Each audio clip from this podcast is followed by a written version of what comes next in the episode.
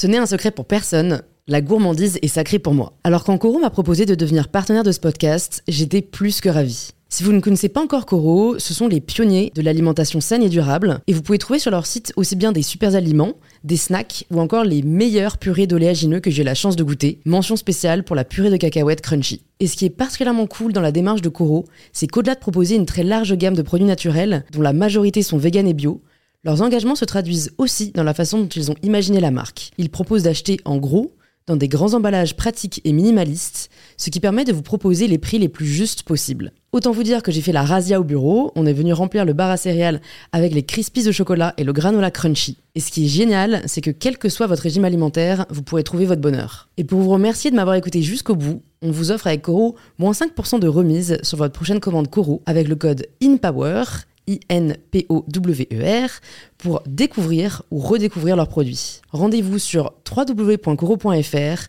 et surtout, régalez-vous. Quand il y a quelqu'un qui me dit vous êtes un pourri, vous êtes un vendu, vous êtes un abruti, euh, le climat ne se réchauffe pas, j'ignore pourri, vendu, abruti et je réponds éventuellement à le climat ne se réchauffe pas. Ingénieur de renom, auteur à succès et enseignant passionné, Jean-Marc Jancovici est l'invité de cette semaine sur InPower.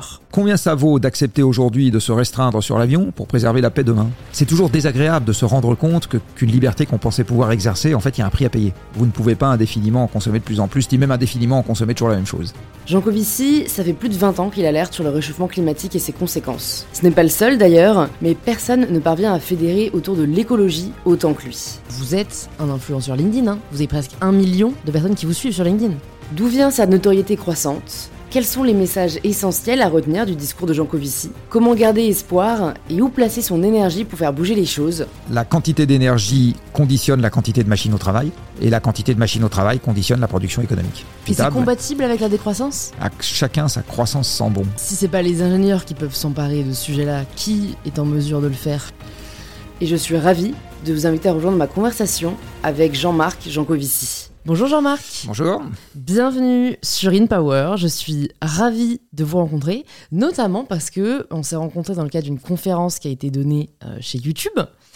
Euh, et, et c'était la première fois que j'assistais à une conférence où l'intervenant à la fin avait émis une règle de parité stricte où euh, vous, vous, ne répondiez qu'à une question émise par une femme et par un homme ensuite.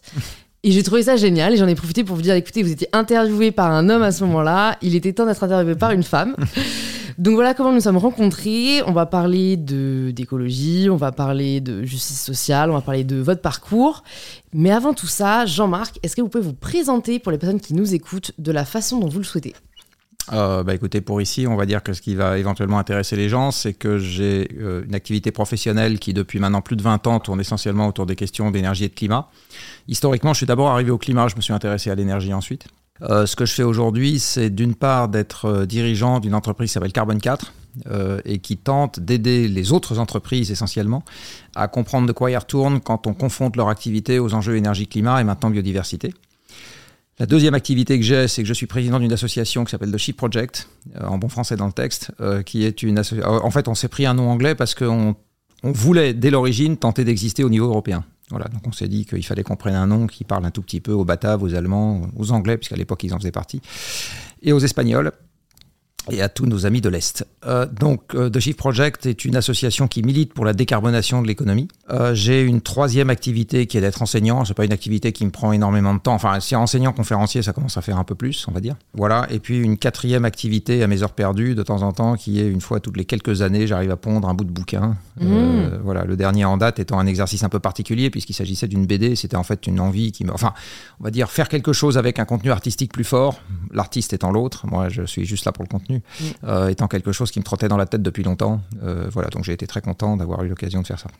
Voilà, en gros, les quatre, euh, les quatre manières, enfin, les quatre angles avec lesquels je peux être pris mm. en ce qui concerne mon activité professionnelle.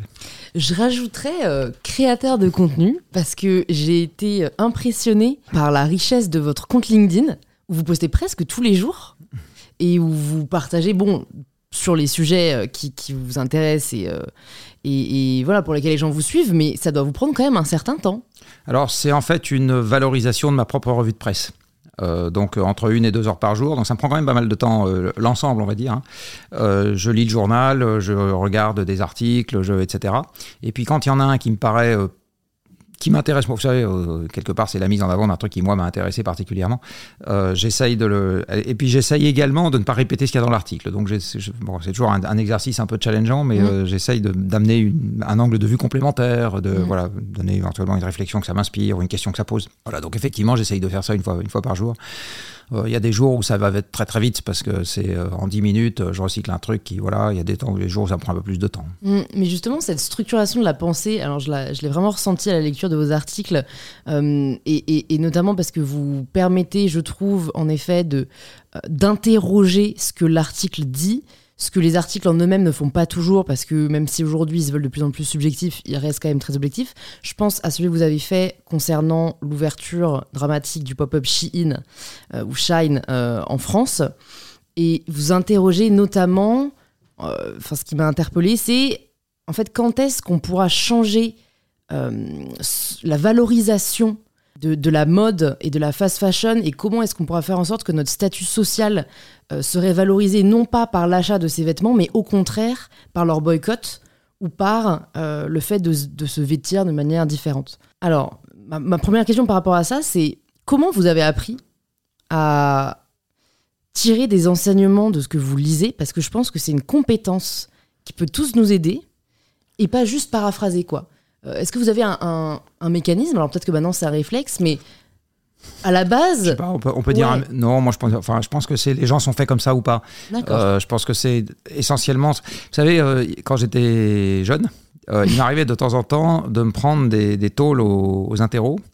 Parce qu'au lieu de répondre aux questions posées, je me demandais pourquoi on me posait la question. alors ça, donc ça me faisait perdre beaucoup de temps où est-ce qu'on essaye de m'amener, quoi, en gros Alors, c'est quelque chose qui, en fait, n'aide pas dans un parcours scolaire à la française, euh, où, en gros, si vous savez tourner la manivelle quand on vous demande de tourner, euh, c'est comme ça que vous avez une bonne note. Par contre, c'est quelque chose qui, aujourd'hui, m'est très précieux parce que j'ai toujours envie de voir euh, les choses de, derrière les choses, d'une certaine manière, en me disant, mais pourquoi est-ce qu'on raconte ça quoi? Alors, c'est pas du tout de la théorie du complot. C'est que j'essaye de remonter à l'étape d'avant dans, dans, le raisonnement. Voilà, un, mais je le fais pas exprès.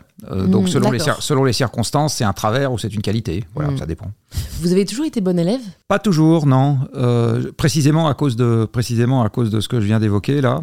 Euh, non, non, je peux. Alors une, une, une singularité, je sais pas. Alors J'aime pas tellement les gens qui se vantent d'avoir été des cancres à l'école en disant vous voyez euh, je suis vraiment quelqu'un de très bien parce que aujourd'hui j'ai réussi mais en plus j'étais un cancre donc quelqu'un de sympathique à l'école euh, c'est quand même pas quelque chose d'extraordinaire d'avoir été cancre à l'école hein. il faut quand même euh, voilà ça, c'est quelque chose dont on peut rire mais voilà c'est pas vraiment un but dans la vie mais en ce qui me concerne je peux quand même revendiquer un 4 au bac de français à l'écrit pas mal. Euh, voilà, donc ce que, ce que, je, trouve assez.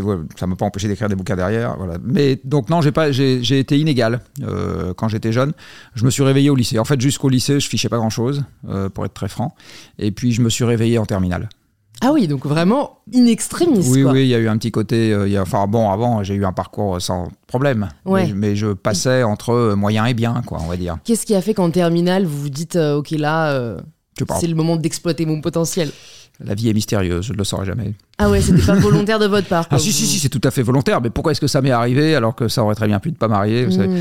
Quand on vieillit, on se dit que, enfin, il y a des choses pour lesquelles on, cherche, on, cesse de chercher des explications. Euh, au début, on se dit parce que c'est comme ci, parce que c'est comme ça. Puis à bout d'un moment, on se dit bah, en fait, j'en sais rien. J'en sais rien. c'est arrivé, c'est arrivé. Voilà. Est-ce que vous savez pourquoi vous êtes devenu ingénieur? Pour un côté voie royale. Euh, en France, vous savez, il y a un système, enfin à mon époque en particulier, je ne sais pas si c'est toujours aussi vrai maintenant, euh, mais il y avait un système de hiérarchie des matières enseignées à l'école, et donc si vous étiez bon en sciences, c'est que vous étiez au sommet de la hiérarchie, et donc c'était ça que vous étiez censé faire. Par ailleurs, euh, je, je dois avouer que ça ne me déplaisait pas plus que ça. C'est-à-dire, j'ai pas eu d'aversion pour les maths et la physique, j'ai plutôt trouvé ça sympa, mais en gros, comme j'étais bon, bah, j'en ai fait. Voilà. Et quand vous faites des études scientifiques, maths, physique, bah à l'arrivée, vous devenez ingénieur. Et alors vous... Enfin, en tout cas, quand vous êtes bon dans ces disciplines-là, c'est hmm. une, fin de l'histoire très classique. Et vous intégrez Polytechnique euh, vraiment par choix, par euh, défaut euh Non, alors Polytechnique, on l'intègre ni par choix ni par défaut.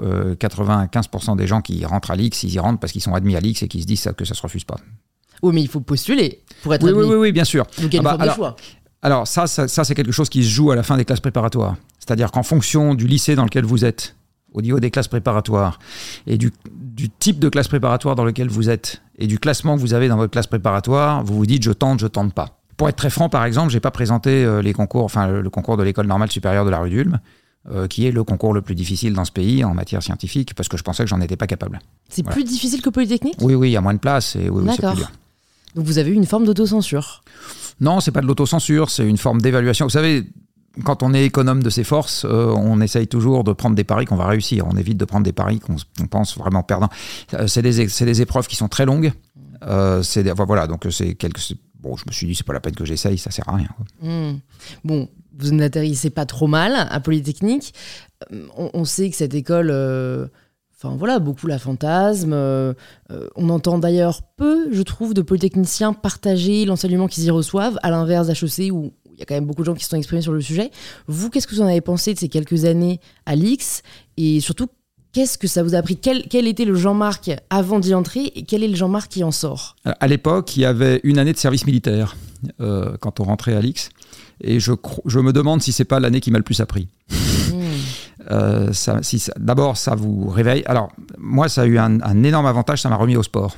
Euh, en prépa, je fumais. Euh, je faisais pas de sport parce que j'avais pas le temps. Donc j'ai, en gros, ça m'a totalement décrassé cette année de service militaire. Ça m'a fait le plus grand bien. En plus, j'ai eu la chance de faire ça dans les chasseurs alpins. donc, effectivement, je suis sorti de cette année-là avec une forme olympique. Et ça m'a appris une autre, face de, une autre face du pays que je ne connaissais absolument pas. Moi, j'ai grandi dans un milieu gentiment bourgeois, comme la majeure partie des étudiants de classe prépa, qui sont donc des privilégiés, hein, moi inclus. et là, je me suis retrouvé dans une France, j'ai envie de dire, représentative, et encore, un bataillon de chasseurs alpins, c'est plutôt la crème euh, par rapport à un régiment d'infanterie. Euh, parce qu'à l'époque, tout le monde faisait son service, hein, donc mm. les Français étaient tous appelés. Mm. Et ça m'a fait le plus grand bien. Euh, donc ça m'a, ça m'a, ça m'a un peu, ça m'a mis dans d'autres contextes. Ça m'a fait le plus grand bien. Après, à l'X même, on fait des études très généralistes, mais très désincarnées. l'équation de Schrödinger, on s'en sert pas tous les jours.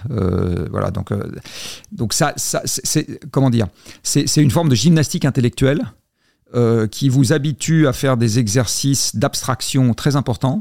Ce qui manquait à l'époque quand même un peu, je trouve, euh, il y avait une espèce de forme de jésuitisme, c'est-à-dire qu'en fait on préparait des futurs cadres dirigeants, mais il n'y avait pas les humanités qui allaient avec. Euh, donc on, vous, enfin voilà, il y a, comment il y a pas de philo quoi. Alors c'est pas tellement la philo, j'ai envie de dire c'est plutôt des rudiments de management. apprenez à dialoguer avec des gens qui n'ont pas fait le même parcours que vous.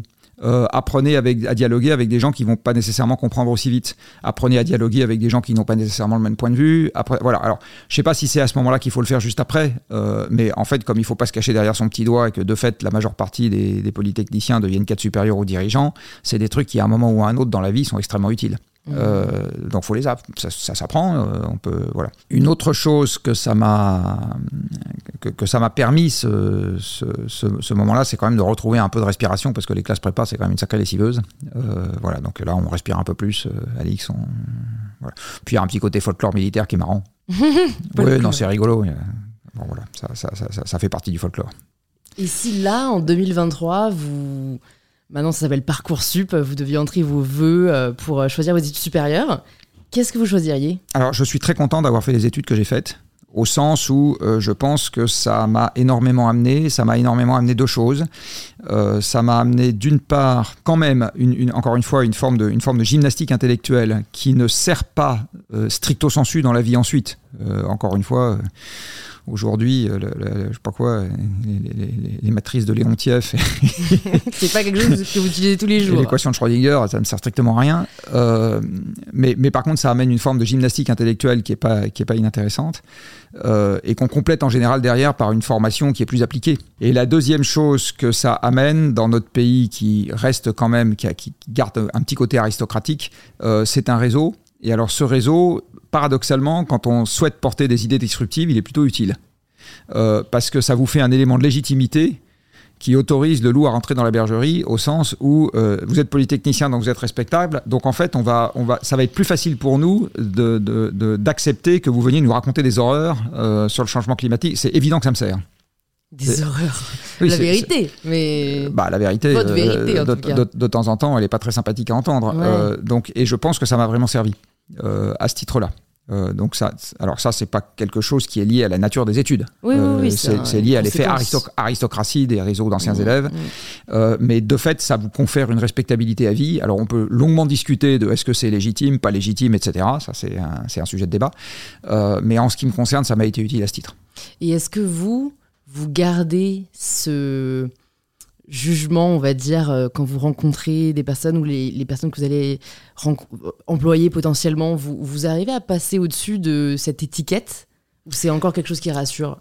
C'est évident que c'est quelque chose qui rassure parce que le système par lequel je suis passé est un système de sélection assez féroce. Donc vous savez que les gens qui y sont passés, il y a, euh, on va dire, un aspect de leur personnalité sur laquelle euh, vous n'avez pas trop d'angoisse à avoir. Mmh, Mais ça fait pas tout. mmh. Euh, vous pouvez être polytechnicien et humainement infect. Euh, je ne citerai pas de nom, mais je pourrais vous en citer quelques-uns. Vous pouvez être polytechnicien et totalement infoutu de diriger une équipe de gens qui vous ressemblent pas.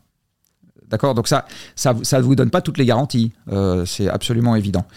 Ça rassure sur une partie, encore une fois, de ce que les gens sont, mais ça rassure pas sur la totalité de ce que les gens sont, et heureusement. Ouais, ouais, ouais. Euh, alors maintenant, euh, sur la question du recrutement, aujourd'hui, il se trouve que je suis dans des entités dans lesquelles c'est pas moi qui m'occupe des recrutements, euh, sauf pour les gens qui seraient amenés à être directement euh, sous ma responsabilité. Euh, donc on va dire qu'à Carbone 4, ça concerne, je sais pas quoi, un, recrutement tous les trois ans maintenant, ou à peu près, euh, pas beaucoup plus. Euh, et en ce qui concerne, euh, ou, ou un recrutement tous les deux ans. Et en ce qui concerne le Chip Project, ben, à part si le directeur change, ça me concerne pas. C'est pas moi qui m'en occupe. Euh, donc, euh, je donc la question devient sans objet en ce qui me concerne, euh, à savoir ce que les gens ont sur leur pédigré. Euh, maintenant, quand on quand je regarde les gens avec lesquels je discute aujourd'hui, je suis devenu suffisamment vieux pour comprendre que ça fait pas ce que les gens ont fait il y a 40 ans, c'est pas c'est pas tout c'est pas tout un individu. Ouais, c'est sûr. Non, mais après, c'est chacun a un peu ses méthodes, on va dire, de recrutement. J'imagine que même si là, vous n'êtes plus amené à recruter euh, directement les personnes qui travaillent pour vos différents projets, vous l'avez peut-être été à un moment. En tout cas, je, on en reviendra à la fin, mais j'ai fait euh, une story aujourd'hui euh, partageant le fait qu'on allait enregistrer ensemble. Donc, j'ai reçu pas mal de questions euh, pour vous. Il y a eu beaucoup de comment travailler avec vous. Donc, peut-être si les personnes nous écoutent, souhaitent travailler avec vous. Est-ce que vous pouvez nous partager peut-être les trois points que vous regardez en priorité? Je, je vous dis, je regarde plus. alors, on va parler au passé. Quels étaient, quels étaient les aspects sur lesquels vous accordiez le plus d'attention quand vous étiez recruteur Bah, on va dire en gros, la, manière dont ça fonctionne, c'est toujours pareil. Vous avez un premier filtre qui est le CV. Donc là, en fonction du niveau d'exigence que vous avez, bah, vous éliminez tout ce qui ne correspond pas au niveau d'exigence que vous avez. Donc euh, au moment où je m'occupais du recrutement à Carbone 4, on souhaitait quand même trouver des gens qui étaient plutôt ingénieurs de formation, parce que c'est quand même quelque chose, c'est une formation qui permet de gagner du temps dans la compréhension des mécanismes physiques du changement climatique, des conséquences du changement climatique, etc. Euh, ou euh, si on parle de biologie, euh, vous allez chercher des agros, et donc enfin, enfin, vous, allez, vous allez chercher des gens qui ont Les appris compétences euh, adaptées. euh, voilà, qui, qui, qui, qui- qui- soit ils ont appris, soit ils ont appris la couche juste en dessous, qui leur permet d'apprendre très vite et de comprendre très vite euh, le problème auquel on va s'attaquer. Et comme je le disais tout à l'heure, dans le métier que je fais, ça suffit pas. Euh, faut savoir, faut aussi savoir parler à un client euh, pour lui dire oui ou pour lui dire non, parce que les deux cas de figure se présentent. Euh, il faut savoir encadrer une équipe, il faut savoir, etc. Donc après, vous regardez les qualités humaines, vous regardez le fit que vous pouvez avoir avec la personne, euh, vous regardez ses valeurs, c'est quand même que- quelque chose d'ess- d'essentiel. Euh, un de mes associés qui dit on change les compétences des gens, on change pas leurs valeurs.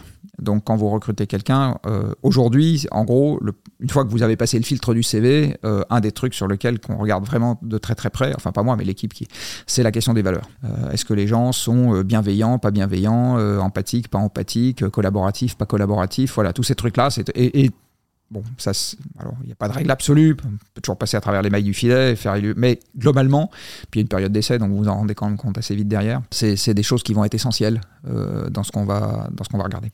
Ok. Bon, vous recrutiez, vous aussi vous avez été recruté. Je me suis arrêtée sur une citation que j'ai trouvée de votre premier recruteur. Qu'est-ce qui a fait que quand vous voyez une annonce dans Libération, je cite, je cherche un polytechnicien acceptant de travailler au SMIC pour une boîte de production qui n'existe pas, vous ayez accepté? Ça, c'était la fin de ma crise d'adolescence. C'est le, premier job que j'ai fait. Ouais. Euh, voilà, et euh, j'avais envie de me changer les idées. ok. Euh, ça, renvoie, ça renvoie quand même à, la, à ce qu'on disait tout à l'heure sur la question de que représente un diplôme de l'école polytechnique. Ça représente un parachute à vie. Il faut bien, il faut bien comprendre ça. Encore une fois, on peut discuter de la légitimité, du fait que c'est, etc. Mais c'est ça que ça représente. Donc en gros, derrière, une fois que vous avez ça, vous pouvez vous autoriser toutes les fantaisies que vous voulez euh, professionnelles pendant 1, 2, 3, 4, 5 ans. Derrière, euh, on vous en tiendra. Enfin, comment dire Ça vous empêchera pas de vous remettre dans une voie plus classique. Hmm. D'accord ouais, ouais, ouais, Vous avez le, ce, privilège-là de pouvoir vous alors, quelques écarts de parcours. Et, alors, et aujourd'hui, du reste, vous constatez qu'il y a, ça c'est quelque part presque institutionnalisé, ce genre de choses, au travers soit des années de césure hmm. que les jeunes consacrent à toute autre chose que, enfin, pas toute autre chose, mais à des choses qui sont vraiment... Euh, de l'ordre du loisir. Hein, On va pas dire du loisir, mais de l'ordre de quelque chose de significativement différent de ce qu'ils font pendant leurs études. Et vous en avez beaucoup également qui font une année de euh, rupture entre la fin de leurs études et le début de leur travail, où ils font, euh, ils vont en vélo jusqu'au Vietnam. Euh, enfin, ils font des trucs qui n'ont strictement rien à voir avec ce qu'ils ont appris pendant leurs études et pas grand chose à voir avec ce qu'ils feront derrière. bah moi, à cette époque-là, j'ai pas, j'ai pas été en vélo, Dieu sait où, mais voilà, j'ai travaillé pendant un an et demi dans le cinéma. C'était ma respiration. Ok. Et, pourquoi vous choisissez d'en sortir? Si ça vous donnait un second souffle parce que c'est quelque chose dont, au bout d'un moment, euh, ça n'a pas, ça a pas très bien marché, euh, au sens où c'était un truc, bon, ça vivotait, on va dire. C'était bon, au bout d'un moment, vous vous sentez un peu à l'étroit. Vous nous disiez euh, en introduction de cet épisode, ça fait 20 ans que vous travaillez sur les questions climatiques. Vous avez 60 ans, donc vous avez commencé, si mes calculs sont bons, à 40 ans, à vous, vous intéresser particulièrement à ce sujet. C'est quoi, entre 20 et 40 ans, qu'est-ce qui se passe? Bah, Entre 20 et 40 ans, j'ai eu un parcours très classique.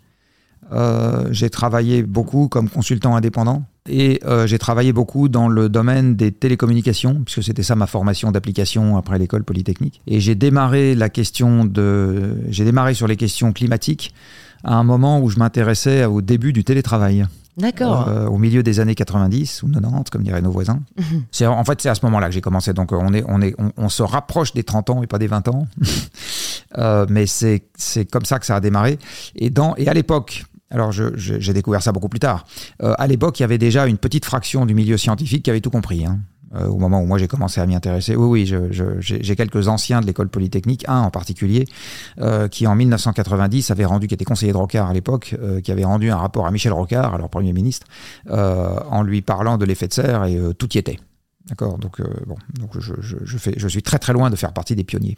Euh, donc à cette époque-là, je tombe euh, je tombe dans la question de l'analyse des bénéfices du télétravail sur le sujet économie de déplacement, économie d'émissions de gaz à effet de serre. Je me dis qu'est-ce que ce truc-là? Et j'ai commencé à tirer. Voilà. Donc le début de l'histoire, ça a été ça en ce qui me concerne. Et avant, donc je faisais des choses essentiellement dans les télécoms, euh, l'informatique. Qu'est-ce qui fait que vraiment vous vous arrêtez particulièrement sur ce, sur ce sujet? J'imagine je sais que quand on est consultant, on a des missions, puis après on passe un peu à autre chose, potentiellement une autre thématique. Qu'est-ce qui a fait que vous, vous choisissez de rester dans ce secteur-là, quoi? Que vous vous dites, non, là, il y, a, tellement à faire que, je vais me concentrer là-dessus? Plusieurs choses. Euh, la première, c'est que je me suis dit qu'il y avait un écart absolument hallucinant entre ce que j'avais compris de l'ampleur du problème et ce qu'on commence à constater maintenant de l'ampleur du problème, et malheureusement c'est que le début, euh, et les moyens qui étaient alloués à s'intéresser au problème. Donc je me suis dit, il y a un espace intellectuel important euh, pour aller essayer d'y faire des choses. C'est essentiellement ça, en fait, euh, que je me suis dit. Et puis la deuxième chose que je me suis dite, euh, un jour en écoutant une conférence, je me suis dit, tiens, au fait, si les entreprises devaient se confronter à ce problème, aujourd'hui, elles n'ont pas d'outils pour le faire. Et j'ai une idée d'outils qui leur permettrait de le faire. Donc ça a été ça qui a donné naissance au bilan carbone. Cette, cette idée qui m'est venue à l'esprit, j'ai été en parler à droite et à gauche. Euh, donc j'ai été en parler à l'époque au président de la mission interministérielle de l'effet de serre que j'avais croisé dans des conférences parce que c'était tout ça était un petit monde, euh, qui m'a dit c'est une bonne idée, c'est pas moi aller voir l'ADEME. Je suis allé voir l'ADEME et là je suis tombé sur un type totalement improbable euh, à l'ADEME au sens où je pense qu'aujourd'hui ce profil n'existe plus et je pense qu'il a existé en un seul exemplaire à l'ADEME. C'est-à-dire quelqu'un d'extrêmement sympathique qui m'a vu arriver avec ma gueule enfarinée. J'y connaissais rien, il y connaissait rien et il m'a dit tiens c'est marrant ton idée donc je vais dire oui. C'est en gros, j'ai trouvé à l'ADEME quelqu'un qui avait l'esprit entrepreneurial. Euh, c'est très rare, je peux vous dire. Je ne veux pas dire du mal de cette maison, mais c'est quand même assez rare. Euh, et qui a fait faire confiance à quelqu'un un peu à l'esprit dans l'esprit start-up. Pas, pas, du tout, euh, pas du tout l'esprit de la maison d'habitude. Mais là, ça a été le cas. et donc, ça a été une réussite du partenariat. Ça a été un partenariat public-privé réussi, au sens où il m'a fait totalement confiance pour développer quelque chose qui allait être avec, avec un prisme qui, de mon côté, était une obsession que ça soit utile aux entreprises et que comme ça allait être nouveau, à aucun moment elle bute sur une difficulté de mise en œuvre.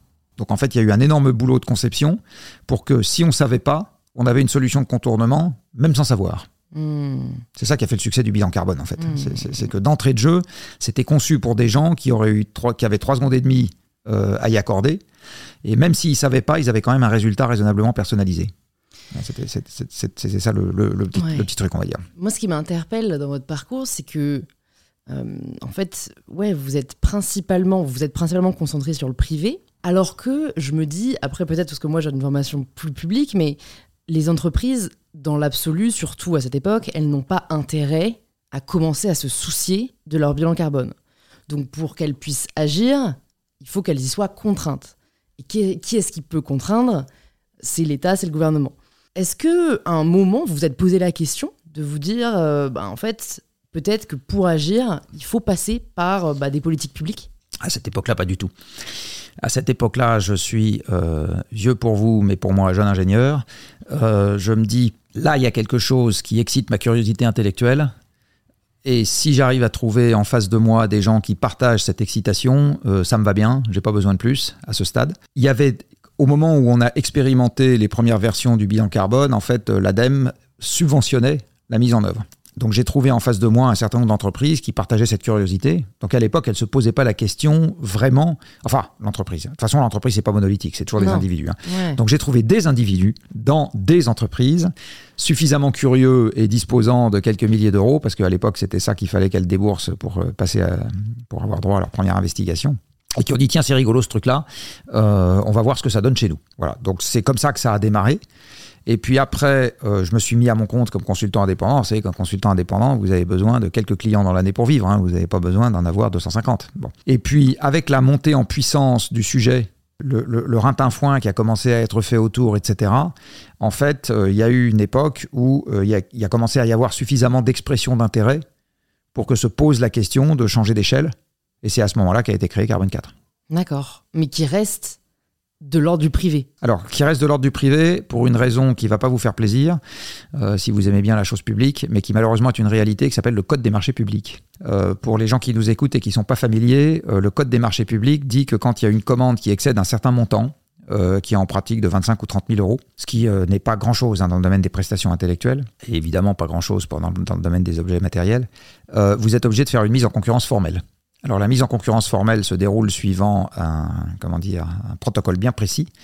Euh, le client, le futur client plus exactement, donc la puissance, l'entité publique qui veut faire faire quelque chose, rédige ce qu'on appelle des termes de référence. Donc elle dit voilà de quoi j'ai besoin. Elle euh, met ça dans l'espace public et elle dit faites-moi des offres. Alors ça, quand vous avez besoin d'acheter des tables ou des chaises que vous avez déjà acheté 50 fois vous savez parfaitement ce que c'est qu'une table, parfaitement ce que c'est qu'une chaise. Vous avez acheté tous les modèles possibles. Vous savez que cette fois-là, vous aurez besoin d'un truc avec trois pieds et pas quatre pieds, euh, qui puisse se déménager dans un escalier qui fait 80 cm de là, etc. Ça marche très bien. Parce que vous connaissez extrêmement bien votre besoin. Mais quand vous ne connaissez pas votre besoin parce que vous êtes dans un domaine tout à fait émergent, passer par la commande publique pour euh, acheter des prestations intellectuelles en matière de comptabilité carbone, c'est à peu près aussi pertinent que si vous sélectionnez votre médecin par appel d'offres. D'accord Vous dites voilà, je me sens pas bien, faites-moi des offres, messieurs les médecins et mesdames les médecins. Bon, ça n'a aucun sens. Hmm. Donc la commande publique, euh, c'est une, une machine à perdre du temps. Euh, ou à vous retrouver à acheter un truc qui vous sert à rien ou qui n'est pas ce qui vous sert vraiment, etc. Euh, dès lors qu'il s'agit d'un sujet émergent, rapidement mouvant, où vous-même, vous ne connaissez pas bien ce qui va aller de travers. Vous ne le savez pas. Là, vous avez vraiment besoin d'un système dans lequel vous itérez avec la personne qui va pouvoir faire. Et comme vous n'allez pas pouvoir itérer en parallèle avec 10 personnes, vous êtes obligé de commencer par choisir quelqu'un qui a une bonne tête et d'itérer avec cette personne-là. Et c'est exactement comme ça que ça se passe dans le domaine privé. C'est-à-dire que dans le domaine privé, la, mise en concurrence existe tout à fait. Euh, donc nos clients, ils bossent pas avec nous sans avoir été regardés ailleurs ce qu'ils pourraient avoir. Et une fois qu'ils ont été regardés ailleurs et qu'ils ont vu ce que les gens ont déjà fait, les références, etc., la tête qu'ils ont, la façon qu'ils ont de raisonner, etc., s'ils comprennent vite ou pas vite, euh, voilà. Eh bien, à ce moment, ils disent à un ou deux ou trois, faites-moi une proposition. D'accord? Donc ils vont pas s'amuser à comparer 30 propositions. Ils vont en comparer trois ou deux quelquefois une seule. Est-ce que les gens du privé euh, sont moins près de leur sou que les gens du public? Rien du tout. Euh, je peux vous dire qu'on a des secteurs de clientèle, euh, il n'y a pas plus grippe-sous que les gens avec lesquels on bosse. Donc s'ils font comme ça, c'est pas parce qu'ils se fichent de la manière dont ils dépensent leur argent, c'est bien parce que c'est le plus efficace en ce qui concerne le genre de choses qu'on vend. Et la puissance publique ne peut pas le faire. Donc on ne travaille pas avec la puissance publique parce qu'en en fait, quand, vous, constatez que les fournisseurs de la puissance publique, euh, très souvent, ça devient des oligopoles. Regardez dans le BTP, par exemple. Le BTP, vous avez un oligopole, c'est-à-dire quelques gros groupes privés qui trust une, énorme partie des commandes parce que vous avez un effet de rente monstrueux lié au fait que vous allez gagner une affaire sur six. Donc vous avez des coûts commerciaux absolument monstrueux et encore rénover une route. Alors bon, les gens, les gens qui sont dans la rénovation des routes vont me tomber dessus en disant oui, enfin chaque route est différente, ça monte, ça descend, c'est pas les mêmes enrobés. Ok, mais enfin une route ça ressemble quand même beaucoup à une autre route. Euh, nous, euh, quand on passe d'un bilan carbone pour euh, quelqu'un qui fabrique des parachutes à une analyse par scénario pour quelqu'un qui fabrique des bouteilles de vin, on n'est pas exactement dans des choses qui se ressemblent. Et donc, en ce qui concerne la, puissance publique, euh, le fait de passer par ce système des, marchés formalisés, c'est un énorme frein euh, à la possibilité de faire travailler des gens comme nous. Ouais. Voilà, donc on, donc on le fait très peu. Et ça, ça reste dans le cas de figure où vous cherchez à vendre en effet une solution. Moi, je me demandais même, est-ce qu'à un moment de votre on, je sais, on, vend pas une solution on vend une compréhension du problème. C'est-à-dire un accompagnement. Ce qu'on vend, c'est on va vous confronter au problème. On va vous faire comprendre ce que ça veut dire pour vous d'être confronté au problème. Et derrière, on va commencer, si ça vous intéresse, à réfléchir ensemble sur la façon dont vous pouvez vous prémunir mieux contre le problème. Alors, se prémunir mieux contre le problème, ça veut dire chercher à fonctionner avec moins d'émissions de gaz à effet de serre, parce que on peut espérer, personnellement j'espère par ailleurs, que la puissance publique va être active sur le fait de faire baisser les émissions, et donc les entreprises qui s'organisent de telle sorte qu'elles puissent fonctionner avec moins d'émissions, ou en permettant à leurs clients de fonctionner avec moins d'émissions, ce qu'on appelle les émissions évitées, à ce moment, elles seront mieux placées. Donc on, aide les entreprises, quand elles le veulent bien, euh, à réfléchir à qu'est-ce que ça peut vouloir dire pour elles. Mm. Euh, c'est ça qu'on On leur vend pas vraiment oui. de solutions. Oui, non, mais ce que je veux dire, c'est qu'en fait, vous avez donc en effet choisi de vous adresser aux entreprises plutôt qu'à l'État. Moi, je me demandais, euh, est-ce que vous vous êtes posé la question à un moment juste de, faire partie finalement de la puissance publique, au-delà de, de proposer cet accompagnement Alors, je m'en suis rapproché quand on a créé le Shift Project. Ouais. Et en fait, le Shift Project a précisément été créé parce que c'est pas possible à Carbon 4 de travailler avec les collectivités et avec la puissance publique. Donc en gros, si on veut l'approcher, il faut l'approcher avec un autre, un autre objet. Euh, et cet objet, ça a été la création du Shift Project, qui est une association qui, elle, milite et qui, et qui dissocie le financement et la prestation. C'est-à-dire qu'en fait, les sujets sur lesquels on réfléchit n'ont pas besoin de trouver une source de financement individualisée qui s'appelle un client, qui vous autorise à réfléchir sur le sujet. Alors, c'est qu'à moitié vrai dans la mesure où une partie des projets au Shift Project sont financés par des entités bien précises qui se disent tiens, c'est quand même intéressant que ce travail existe. Mais par contre, le travail est public. Donc à Carbone 4, vous avez la confidentialité des données. Donc, mm. en gros, euh, si je travaille pour euh, une entreprise, l'entreprise est propriétaire du résultat et on n'a pas du tout le droit de diffuser le résultat sur la place publique. Shift Project, c'est le Shift Project diffuse sur la place publique tout ce qu'il fait, parce qu'on est une association d'intérêt général, et donc quelqu'un qui va nous financer un travail, il sait d'entrée de jeu qu'il va nous financer une production qui sera publique. Donc c'est un peu différent. Ouais, ouais, hein, totalement. Donc on a, on a au Shift Project, on a dissocié les deux, c'est-à-dire que là encore une fois, le financement et la production ne euh, sont pas directement euh, subordonnés l'un à l'autre. Et c'est une manière de toucher la puissance publique, puisque là, on va aller parler directement à l'État, aux collectivités, avec des choses qu'on a, qu'on a, qu'on a pensées avec eux, éventuellement. Hein. Euh, par exemple, au Shift Project, on a un projet qu'on a initié il y a deux ans qui s'appelle Résilience des territoires et qui concerne la façon dont les collectivités doivent commencer à appréhender la question énergie-climat. En gros, elles vont, il va y avoir moins d'énergie, moins de recettes économiques, euh, moins de moyens et plus de bordel. Et comment est-ce qu'on gère tout ça? D'accord? Donc on a commencé à rentrer dans, le, à rentrer dans, ce problème. Mais ça a été ça n'a pas été financé par la puissance publique, ce truc-là. Ça a été financé par d'autres entités, enfin par les ressources propres du Shift et par d'autres entités. Donc, la, donc la, question de l'impact sur la politique publique, euh, a été traité, ce qui est une façon de faire de la politique pour moi. Parce que pour moi, j'ai une conception assez large hein, de la politique qui est on fait de la politique dès lors qu'on intervient dans le débat public. Donc de fait, je fais de la politique, euh, exactement comme M. Laurent Berger fait de la politique, euh, exactement comme le président de l'Institut Montaigne fait de la politique, etc. Je veux dire, c'est tout ça, c'est en pratique de la politique. Mmh. On alimente le débat public et les partis politiques étant des éponges, avec peu de force de conception interne et beaucoup de capacité d'absorption de ce qui se passe à l'extérieur, euh, en fait, faire ce qu'on fait au Shift Project alimente par la force des choses le débat public. J'ai jamais eu de vocation à occuper un mandat d'élu. Voilà, donc de temps en temps, un journal en mal de buzz euh, m'invente une ambition politique au sens euh, électoral. Non, ça n'existe pas. Euh, il n'y a pas très longtemps, il y a la Tribune qui a inventé le fait que les shifters allaient devenir un parti politique. Non, enfin voilà, s'ils ont envie de le raconter, qu'ils le racontent. ça n'a absolument aucun, aucun fondement. donc à titre personnel, je le dis, je le répète, j'ai pas, j'ai aucune ambition et j'ai d'autant moins une ambition que là aussi la Tribune, je sais pas quoi, m'a prêté le fait que je, je croyais à l'individu providentiel homme ou femme. Je n'y crois absolument pas. Euh, je pense qu'en fait, une société, ce qui fait basculer une société, c'est les circonstances ou l'opinion majoritaire, euh, et que c'est ça qu'il est important de travailler. Pourquoi ils vous ont attribué cette croyance? Quelle croyance? Bah, j'en sais Le fait de croire en l'homme providentiel, faut dire, généralement, il n'y a pas de fumée sans feu. Parce que de temps en temps, un ou une journaliste a envie d'inventer un truc et mm. voilà.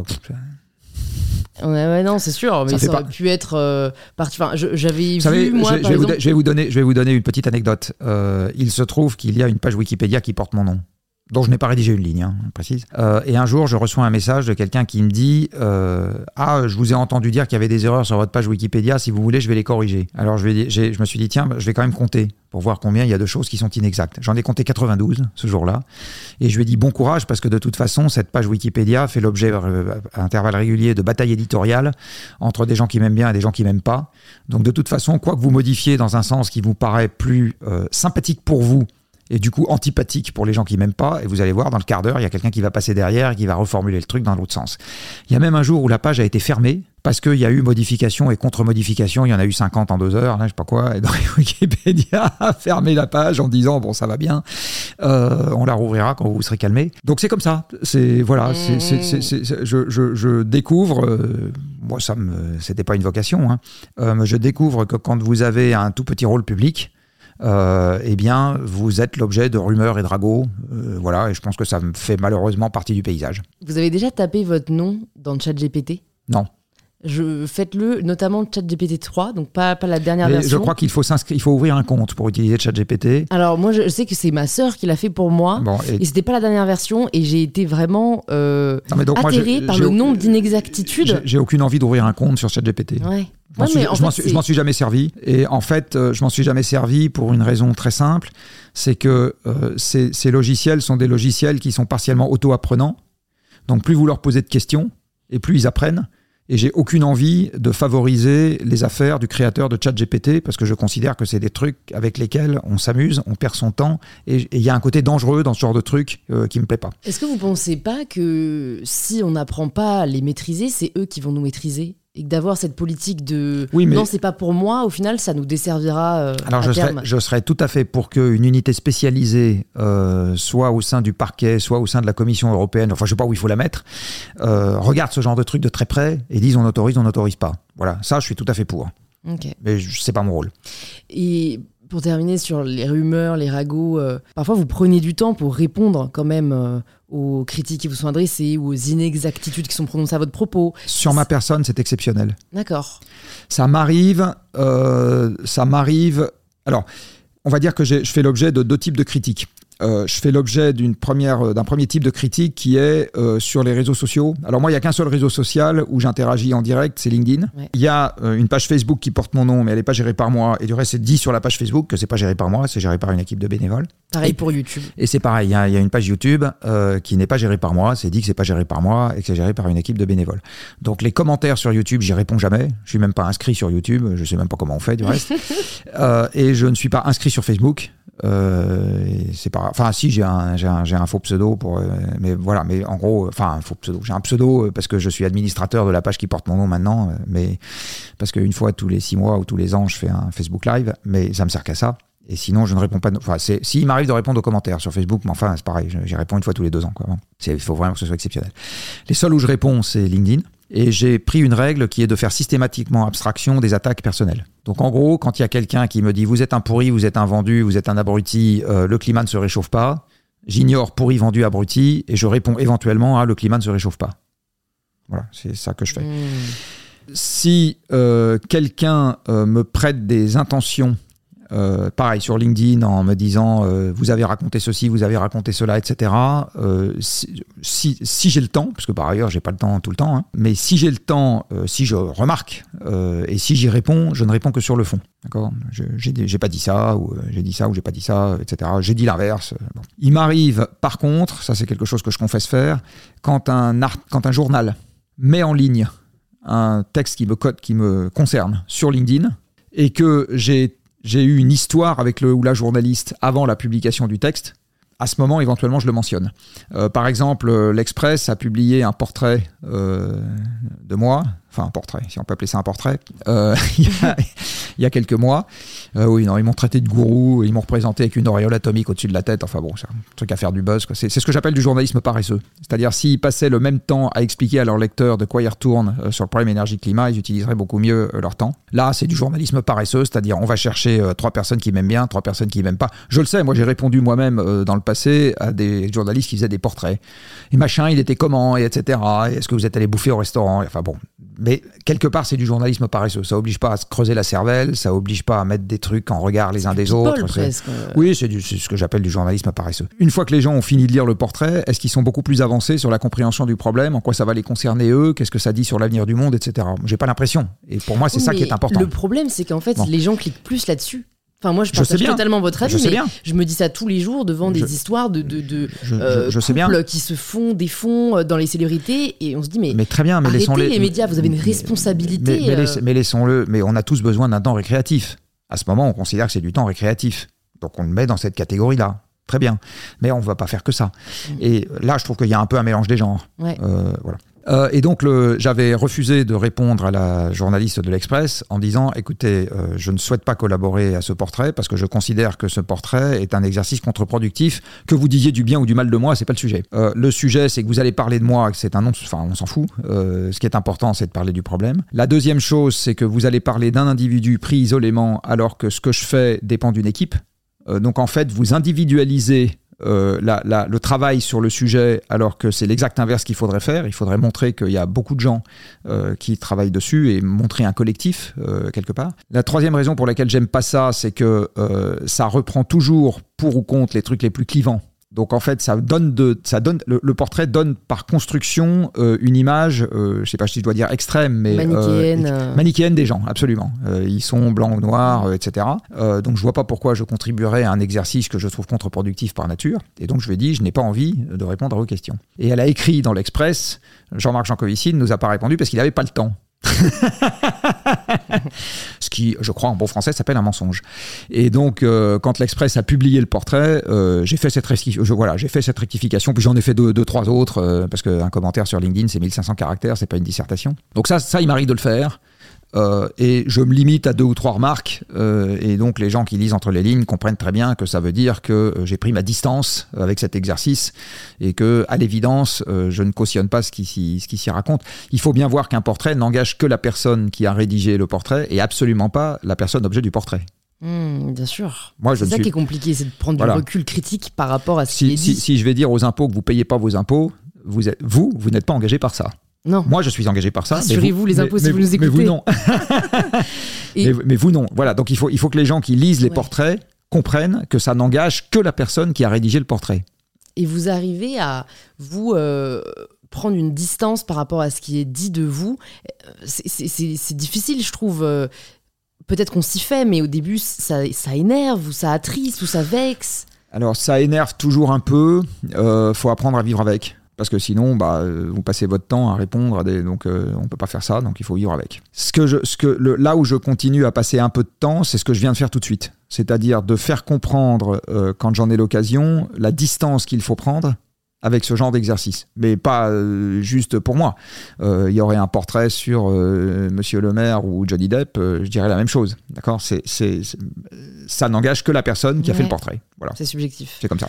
Alors moi, il y a une citation aussi que, que j'ai remarquée. vous allez nous dire si elle est vraie ou pas, mais c'était par rapport à votre vision de la démocratie, et vous le décrivez comme un système myope, lent et souvent incohérent. Oui. Et à la lecture, je me suis dit, soit, mais quel régime politique est plus souhaitable que le régime démocratique? Bah, je vais vous faire. C'est le début de la paraphrase, d'une mauvaise paraphrase de Churchill. Euh, la démocratie est le pire des systèmes, à l'exception de tous les autres. Donc là, je me suis contenté de rappeler que la démocratie était le pire des systèmes, mais ça ne veut pas dire que j'en souhaite un autre. Mmh. Et qu'est-ce qui vous fait dire qu'elle est à ce point-là euh, vous, savez, vous savez, quand vous allez, ce qui n'a pas été mon cas, mais euh, aux alcooliques anonymes, vous apprenez à, à connaître vos faiblesses pour mieux les maîtriser. Donc quand je dis ça, je ne suis pas en train de dire euh, là aussi, euh, dans l'article de la tribune que je viens d'évoquer, on m'oppose à Laurent Berger. Je ne sais pas pourquoi on m'oppose à Laurent Berger. Je ne me suis jamais opposé publiquement ni en privé à Laurent Berger. Donc je ne vois absolument pas pourquoi ils ont inventé ce match de boxe qui n'existe pas, euh, en me prêtant les yeux de chimène pour le totalitaire, enfin pour le totalitarisme, pour le régime chinois. Jamais dit que le régime chinois était un régime souhaitable chez nous. Donc identifier les faiblesses d'un système politique, c'est inviter les gens à du recul pour qu'on comprenne que ces faiblesses sont là et qu'il faut qu'on s'en occupe. Euh, et qu'il faut qu'on les maîtrise au mieux. Euh, et voilà, c'est juste ça euh, hmm. que je dis. Donc effectivement, et là j'ai été puisé chez les bons auteurs. Hein. Celui qui a dit que la démocratie était lente, myope et qu'elle ne voyait pas venir les dangers de long terme, c'est Tocqueville, c'est pas moi. Donc que vous, avez, que, vous avez, que vous avez sûrement regardé en long, en large et j'espère pas trop de travers pendant vos études. Donc c'est, enfin, je, je, je, réinvente l'eau chaude quand je dis ça. Non, mais c'est en effet, en fait, je pense que ce qui, ce qui peut en tout cas euh, interpellé, et notamment euh, vos détracteurs, c'est euh, notamment le fait que, que vous preniez des, des, des, des, contraintes, d'imposer des contraintes pour pouvoir réussir à, à, on va dire, minimiser les conséquences du réchauffement climatique. Donc certains dégainent les termes comme dictature verte, etc. Voilà, là, comme vous dites très bien, ça n'engage que. Mais qu'est-ce que, qu'est-ce que vous leur répondez? Alors, nous, nous, vivons actuellement en démocratie. Mhm. Est-ce que vous avez le droit, dans l'appartement où nous nous trouvons, de faire tous les soirs du ramdam jusqu'à 2h du matin? Non. Non. Voilà. Malheureusement, certains le font dans mon immeuble. Pourtant, nous sommes en démocratie. Est-ce que vous avez le droit, si je dis un truc qui vous déplaît, euh, de prendre un grand couteau dans votre cuisine et de me trancher la carotide? Non, vous n'avez pas le droit de faire ça. Euh, donc voilà, donc c'est pas parce qu'on est en démocratie qu'on a le droit de tout faire. Donc la démocratie n'a jamais été incompatible avec des contraintes. Mhm.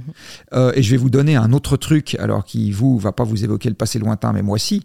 quand j'avais votre âge et qu'on passait des entretiens de recrutement, le recruteur pouvait fumer dans son bureau. Je vous dirais ça aujourd'hui, non, ça n'existe pas ça. Bon, Aujourd'hui, le tabagisme a totalement disparu des lieux publics. Quand j'étais jeune, on fumait dans les trains, on fumait dans le métro, il y avait des compartiments fumeurs, il y avait, enfin, voilà, donc c'était un autre monde, hein, quelque mmh, part. Bon. Mmh, mmh.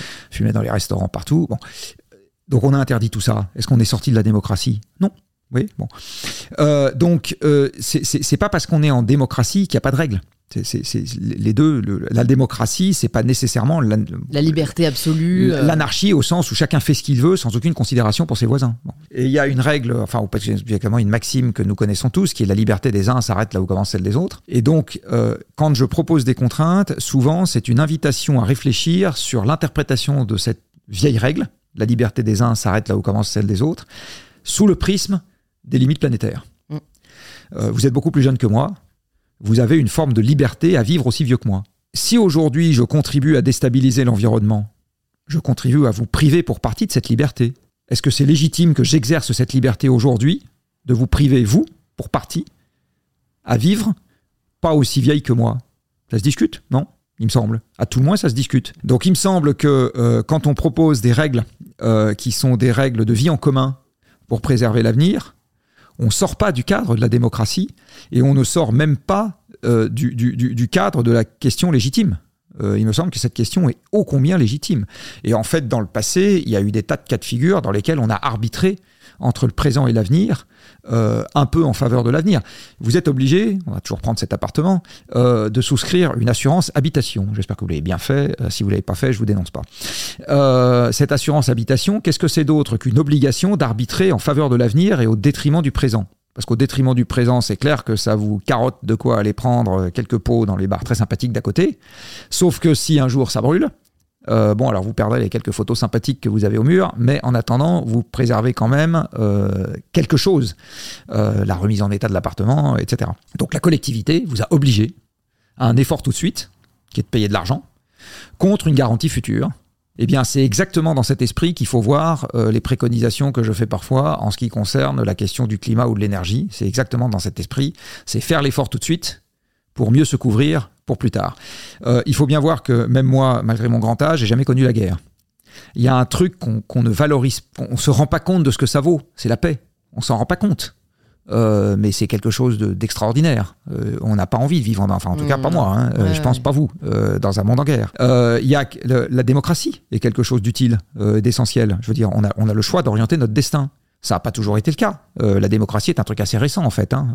et du reste, malheureusement pour nous, qui date de l'essor de l'industrie fossile, de, de l'énergie fossile, hein, mmh. la démocratie. Donc, il y a, combien ça vaut aujourd'hui?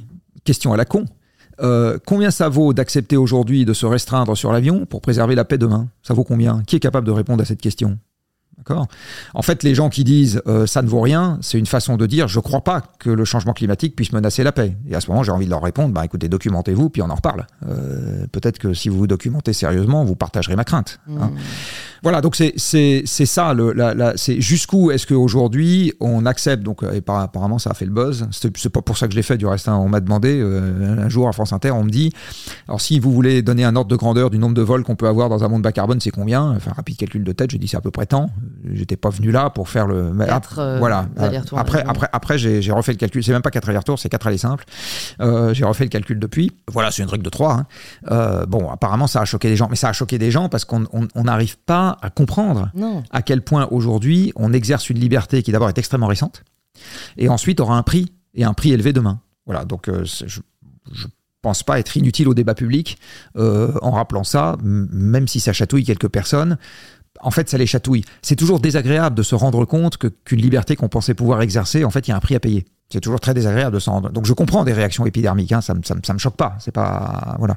Même reçu quelques mails d'insultes. Euh, euh, je me suis fait traiter de nom d'oiseau par mail, euh, mais c'est pas grave. C'est, je comprends très bien que ça, que, que le, le, une espèce d'effet de, de, saisissement et que tout le monde n'y réagisse pas très bien. C'est un peu le débat liberté sécurité. Enfin en fait quand vous nous partagez en effet cette réalité qu'il y a des règles qui existent en démocratie et que presque on l'oublie parce qu'on s'est habitué, qu'elles ont été instaurées au fur et à mesure des années, ça me fait penser euh, et c'est pas un débat qu'on va rouvrir, mais sur, la vaccination, en fait, où des personnes criaient, euh, mais à juste titre aussi, euh, bah, en fait, au, manque de démocratie et au fait qu'on ne pouvait pas imposer ce choix-là, mais d'un autre côté, c'est une décision qui a été prise à l'échelle nationale pour préserver là aussi un avenir et pour ne pas retomber dans ce qu'on a connu. Mais en fait, c'est, je pense, en effet, très difficile pour beaucoup de gens euh, de d'accepter une restriction pour une potentialité incertaine ou vraiment future. Mais je pense qu'il y a encore beaucoup de gens qui, qui, se diraient, par exemple de mon âge, qui vous diraient, ben moi, je préfère vivre 50 euh, ans et avoir eu l'occasion de découvrir le monde et ne pas m'être restreinte que de vivre 100 ans, mais où en fait on n'a pas le droit de sortir de chez nous, où on est un truc à de mur. Bon, voilà, ils exagéraient ah, comme il le faut, mais, mais ils, appelleraient au fait que euh, ce serait du coup un non-choix. Vous avez quel âge? 25. Donc 50 ans, ça veut dire 25 ans. Alors je veux pas être très désagréable avec vous et risquer le couteau de cuisine dans la non, carotide. Mais c'est pas, pas, mon avis, hein, qu'on soit d'accord. Mais, hein. mais, dans les 25 ans qui viennent, c'est pas du tout si, c'est pas du tout dit, pardon, euh, qu'on ait toujours l'occasion de découvrir le monde au train où vont les choses, moi, je ne suis pas du tout sûr que dans les 25 ans qui viennent, on va continuer à avoir des frontières ouvertes, euh, suffisamment de pétrole pour mettre dans les avions, euh, le pouvoir d'achat qui nous permet de nous balader, etc. Je ne suis pas du tout sûr. Après, donc ça c'est le côté négatif. Le côté positif, c'est que je pense qu'il y a aussi un individualisme qui se renforce quand le projet collectif n'est pas là. Euh, quand vous avez un projet collectif qui vous enthousiasme, vous avez moins envie d'aller vivre votre vie de votre côté. Si vous avez un groupe d'amis qui vous propose un truc, ça quand même, ça a vraiment l'air sympa. Euh, ben, si le truc vraiment sympa euh, consiste à aller dans l'Ardèche euh, ou, dans les Ardennes ou en Corse, peut-être que vous aurez moins envie d'aller toute seule à Rio de Janeiro. voilà, c'est pas exclu. Hein. Hmm. donc là, on est exactement dans ce paradigme. Aujourd'hui, l'individualisme est aussi une forme de réponse à une société qui est en manque d'un projet collectif parlant. Et donc là, on va peut-être se mettre à reparler du monde politique. Euh, mais là, il y a une responsabilité directe euh, liée à l'absence de, je ne sais pas si je dois dire, l'absence de qualité ou à l'absence de pertinence du débat politique euh, sur les sujets dont on parle. parce qu'en en fait, l'énergie étant la racine de tout, si on veut quelque chose de sérieux sur le climat et sur l'énergie, il faut un projet holistique qui concernera aussi euh, l'enseignement, la diplomatie, euh, les retraites, l'aménagement du territoire, l'agriculture. Enfin, c'est un projet global. Hein. Oui, fédérateur. mais est-ce qu'on a déjà eu, vous dites on est en manque, mais est-ce qu'on a déjà eu un projet collectif? J'ai l'impression que par définition, la politique, ça a toujours été une joute de non, non, la, la, la, de camps. Non, non, euh, de, tant, tant, tant, l'effort de guerre que la reconstruction, ça a été des projets assez collectifs. Mm. Donc non, non, ça, et puis ailleurs, vous pouvez. Donc, on peut tout à fait, le, on peut, on peut tout à fait l'imaginer et l'espérer. Le, projet qui consisterait à affronter euh, ce problème-là euh, en le regardant droit dans les yeux et en commençant à faire ce qu'il faut pour s'en occuper, est un projet dans lequel il y a un certain nombre d'aspects très positifs. Euh, parce qu'on on a besoin de développer des nouvelles filières, des nouvelles activités, des nouvelles, etc., qui signifient que des gens vont bosser, qui signifient qu'on va construire des choses, alors pas ce qu'on construisait hier, mais qu'on va quand même inventer, construire, euh, changer, euh, etc. Et on aime bien la nouveauté, et trucs, voilà. ça veut dire également qu'on est forcé de se poser la question sur tout ce qui est répartition, justice, équité, etc. Et aujourd'hui, il y, y, y a une vraie demande pour ça.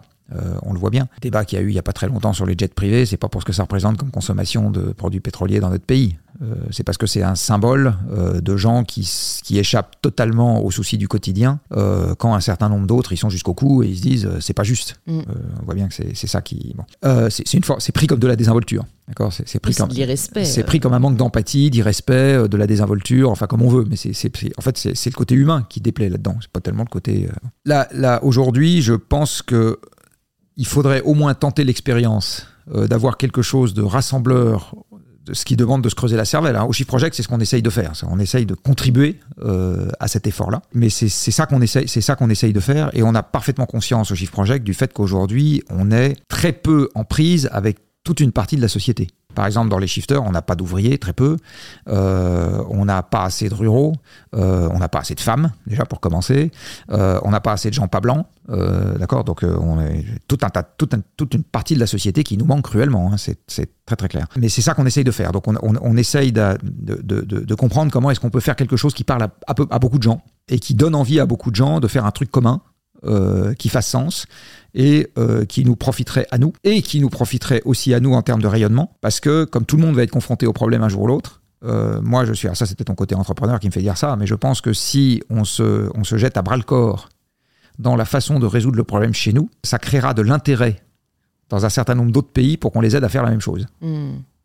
Ouais, c'est très possible. Donc il y a, y, a, y a, un enjeu de rayonnement du pays dans le monde euh, bah, dans le passé, on a exporté le système métrique, la délégation de services publics et la TVA. Donc je me dis que si on s'y prend bien sur la décarbonation, on peut très bien exporter des trucs là-dedans aussi, mmh. que ce soit des objets ou que ce soit des méthodes. Et en termes économiques, parce que vous soulignez très justement euh, euh, voilà, la frustration qu'ont ressenti beaucoup de personnes à l'égard des jets privés. Et voilà, des statistiques, on entend souvent que c'est les 1% au final qui sont euh, responsables de 50% des émissions de gaz à effet de serre. Je ne sais pas si ces chiffres-là sont exacts, mais dans l'idée. Et ce qui m'a interpellé quand je me suis un peu intéressée à cette question, euh, notamment économique, c'est que c'est vrai que la croissance a quand même permis l'augmentation du niveau de vie de beaucoup d'Occidentaux.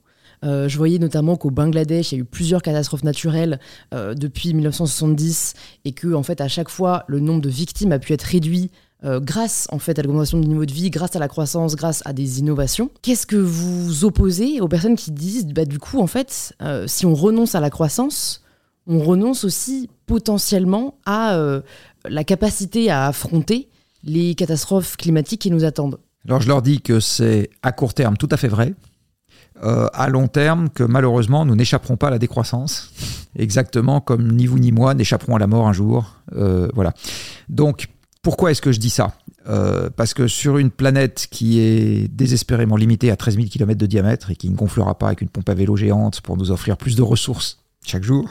Il y a une euh, loi mathématique qui nous dit que toute ressource non renouvelable, vous ne pouvez pas indéfiniment en consommer de plus en plus, ni même indéfiniment en consommer toujours la même chose. Donc en ce qui concerne les combustibles fossiles, quand bien même on ne voudrait pas en consommer de moins en moins, c'est quelque chose qui va nous être imposé par la géologie. Si, ça n'est pas mmh. imposé par notre volonté, c'est imposé par la géologie. Et euh, je m'adresse essentiellement à, non seulement à des Européens, mais à des Français.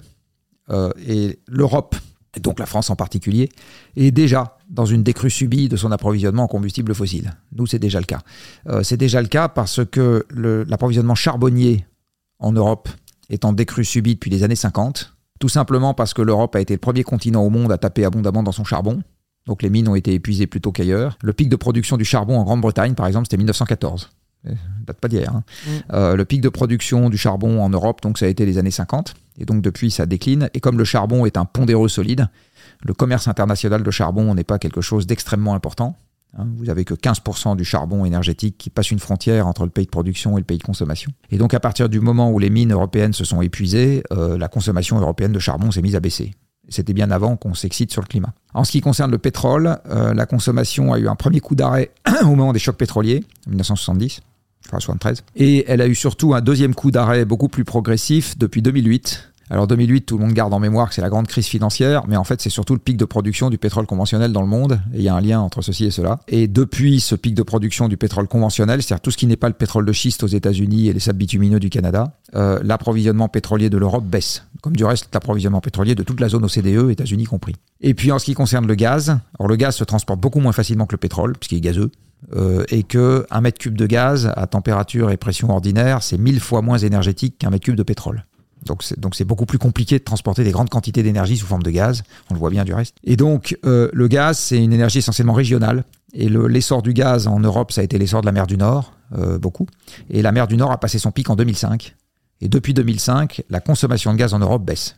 Et tout ça, c'est donc par rapport à l'énergie, vous nous dites ça parce que c'est en fait intimement lié à la croissance économique. Absolument. Et donc, or, la croissance économique, c'est quand on regarde bien physiquement ce que c'est, c'est la croissance du nombre de machines au travail parce que c'est les machines qui font le micro dans lequel je parle, c'est les machines qui font fait la table sur laquelle je suis en train de me vautrer là, c'est les machines qui ont fait les vêtements que je porte. qui l'ont fait à la main.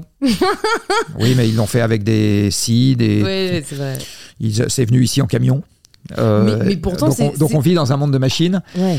Euh, et, les machines mangent de l'énergie. En fait, l'énergie, c'est pas nous qui la consommons. Quand on dit qu'on consomme de l'énergie, c'est pas vrai. C'est des machines qui consomment. C'est pas vous qui consommez de l'électricité. Euh, c'est votre four, votre frigo, votre machine à laver, etc. Vous, si vous essayez de mettre les doigts dans la prise, ça va pas beaucoup vous réussir. Mmh. Je vous le déconseille. Euh, donc, la, quantité d'énergie conditionne la quantité de machines au travail, et la quantité de machines au travail conditionne la production économique. Donc, la décrue de l'énergie disponible en Europe a engendré une décrue économique larvée alors qui se manifeste sous plusieurs euh, indicateurs. Quand vous regardez la production physique, par exemple, elle, est stable ou en baisse depuis 2007. Euh, les mètres carrés construits en Europe, ça, mmh. c'est le maximum historique, c'était 2007. Euh, la production en tonnes chargées dans les camions, maximum historique, c'était 2007. Et ça se traduit maintenant également en termes économiques, puisque le revenu disponible des ménages en France, il a tendance à baisser depuis 2010. Donc, donc la décroissance larvée elle est déjà là.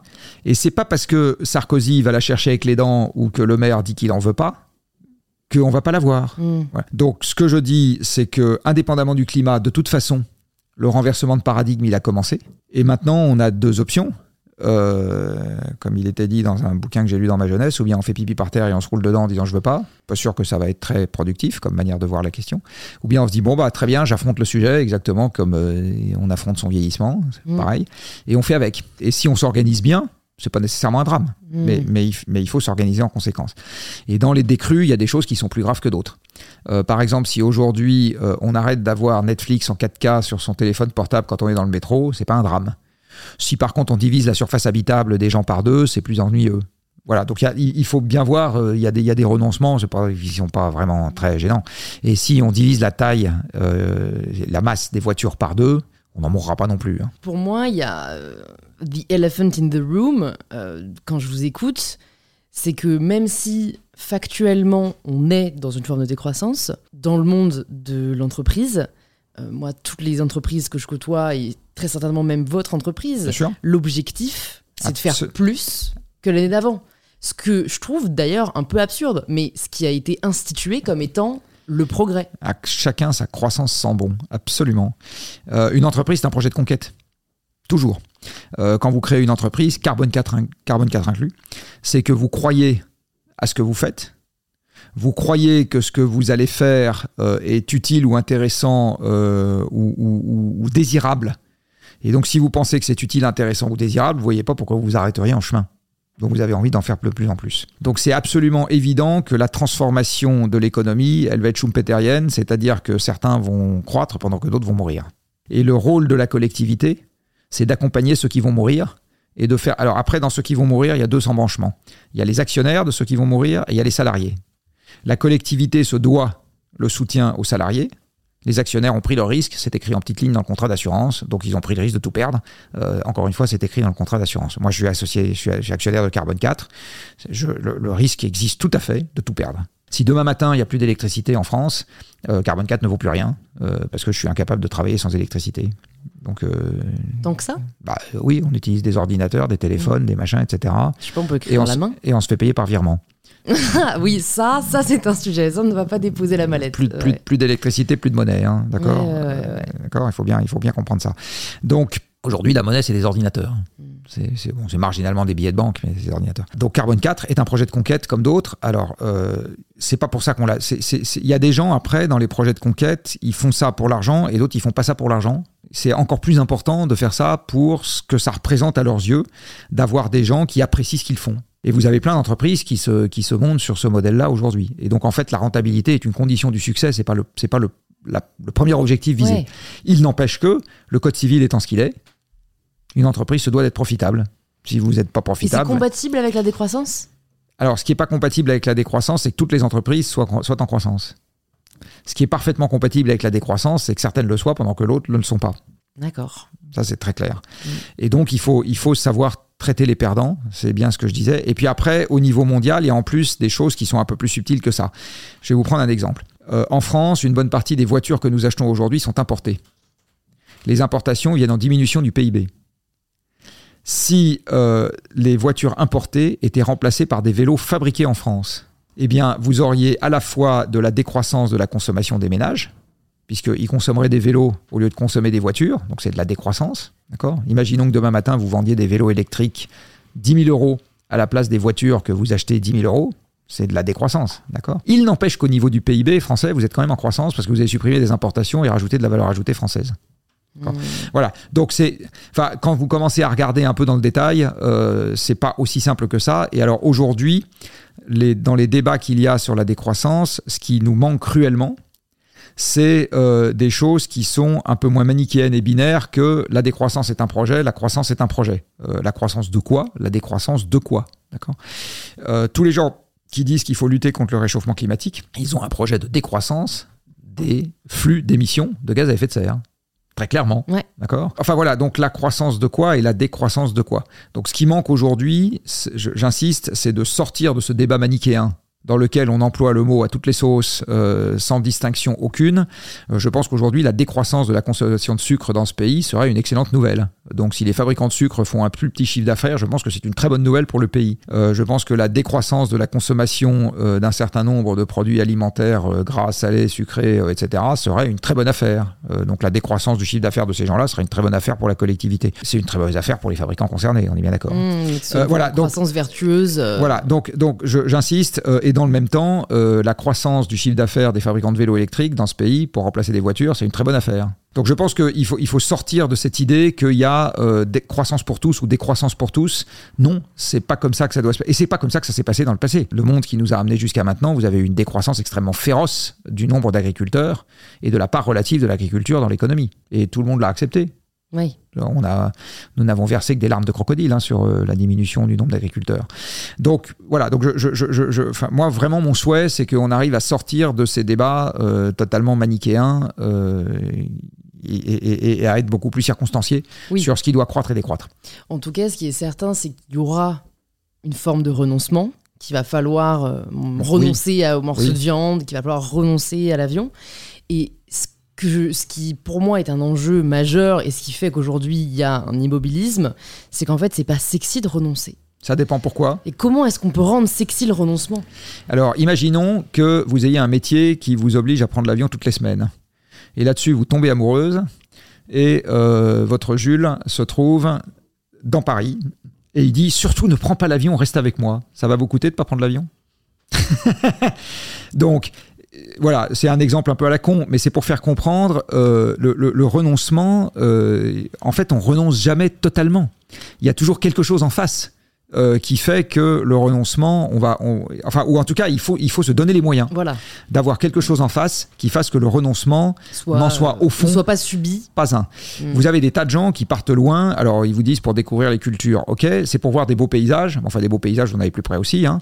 Euh, il y a des tas de gens qui partent loin parce que ça le fait bien. Euh, après, quand ils parlent aux copains, en disant j'ai vu des trucs que j'aurais jamais vus, mais vous pouvez voir des trucs que vous avez jamais vus en partant pas loin. Moi, les trucs les plus extraordinaires que j'ai vécu dans ma vie en termes de voyage voyage, c'est pas nécessairement correspondu à ce qui m'a emmené le plus loin, le plus loin de la France. Hein. Donc euh, voilà, je pense qu'il y, y, a, toute cette affaire de euh, comment on est euh, reconnu par la collectivité mhm. en faisant des gestes qu'on n'avait pas l'habitude de faire avant. Voilà. Et c'est toute cette question du statut, c'est toute cette question de, dont on parlait tout à l'heure, c'est toute cette question de comment est-ce qu'on reste dans un collectif en changeant ses habitudes. Il y avait un papier dans le Monde là, il y a quelques jours parlant des dissensions au sein des couples ah euh, sur les sujets environnementaux. Et en fait, c'est un vrai sujet parce que la probabilité que dans une cellule familiale qui s'est pas constituée autour de ces sujets d'environnement, la prise en compte du sujet soit parfaitement homogène au sein de tous les membres de la famille, du couple, parents-enfants, etc., ou du cercle d'amis, est rigoureusement nulle. C'est totalement improbable que tout le monde, à la même vitesse, s'empare du sujet et envie des mêmes changements d'habitude au même moment. Ça, n'arrivera jamais. Euh, et donc, c'est un vrai sujet, ça. Euh, comment est-ce qu'on travaille ça? Euh, Voilà. Donc, le papier du Monde, alors, il ne donnait pas les solutions, mais il parlait du problème. Et pour moi, c'est un vrai problème. voilà. Quand on parle des solutions au changement climatique, typiquement, voilà un truc qui n'est pas du tout un boulot d'ingénieur pas un boulot d'ingénieur. Pas, je vais remplacer une voiture à pétrole par une voiture électrique. La question de, la, de l'appropriation du sujet et de l'envie de changer d'habitude, euh, comment on gère ça au sein d'une cellule familiale ou d'un cercle d'amis euh, qui, qui, ne va pas être homogène sur cette question. Et c'est un vrai sujet pour moi, parce qu'on est des animaux sociaux, et que euh, si tout votre groupe d'amis dit allez viens, on va aller se faire un petit week-end à Bratislava, là, bah, vous n'avez pas envie de dire non, c'est ce qui est tout à fait normal. Hein. et si tout le monde vous dit ah tiens j'ai envie de partir à tel endroit qui est accessible en bagnole et que vous dites quand même je préférerais partir en train, bah, si tout le groupe d'amis part en bagnole, vous partez en bagnole. Enfin, donc c'est évident euh, qu'on est des animaux sociaux et que c'est un truc qui doit être au cœur euh, de la réflexion sur l'action. Et, qui, si c'est pas les ingénieurs qui peuvent s'emparer de ce sujet-là, qui est en mesure de le faire? Les gens qui travaillent. Alors les ingénieurs peuvent par goût personnel de temps en temps avoir envie de travailler ce genre de sujet aussi. Hein. C'est pas, mmh. pas, interdit. Euh, mais ça, se, ça, ça, relève de la sociologie. Euh, mmh. donc là, on est plutôt dans le champ des sociologues, des gens qui étudient les habitudes, qui regardent comment elles se modifient, quels sont les déterminants qui font qu'on a envie de se comporter différemment.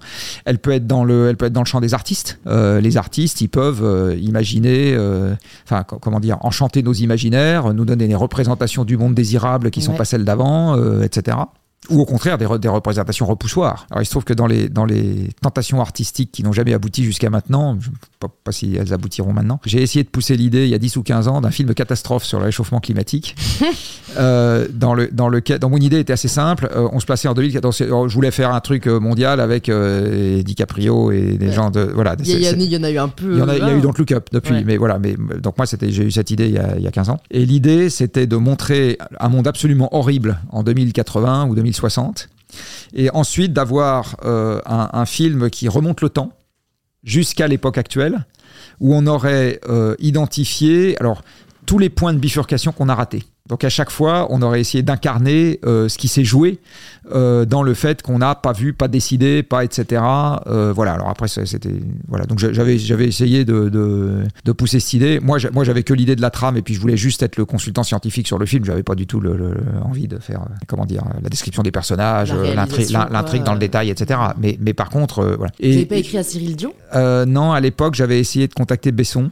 D'accord. Euh, qui était le type qui, euh, pour moi, avait de la prise sur les États-Unis, parce que si on voulait faire un truc comme ça, il fallait que ce soit fait euh, en coproduction avec les États-Unis, parce qu'il faut faire un truc mondial. Est-ce qu'il est très engagé euh, c'était pas le sujet. Bah parce que Cyril Dion étant très engagé, euh, Oui, je mais- pense que quand on a la volonté, Non, faut- on y arrive. Ouais, enfin. si, si on n'est pas vraiment convaincu. Il faut, il faut, euh, pour un truc comme ça, il faut un studio américain, euh, une entité de production qui ait une, une envergure mondiale. Donc j'avais vraiment l'idée d'aller. d'a- Donc c'était pour revenir à la discussion où on était.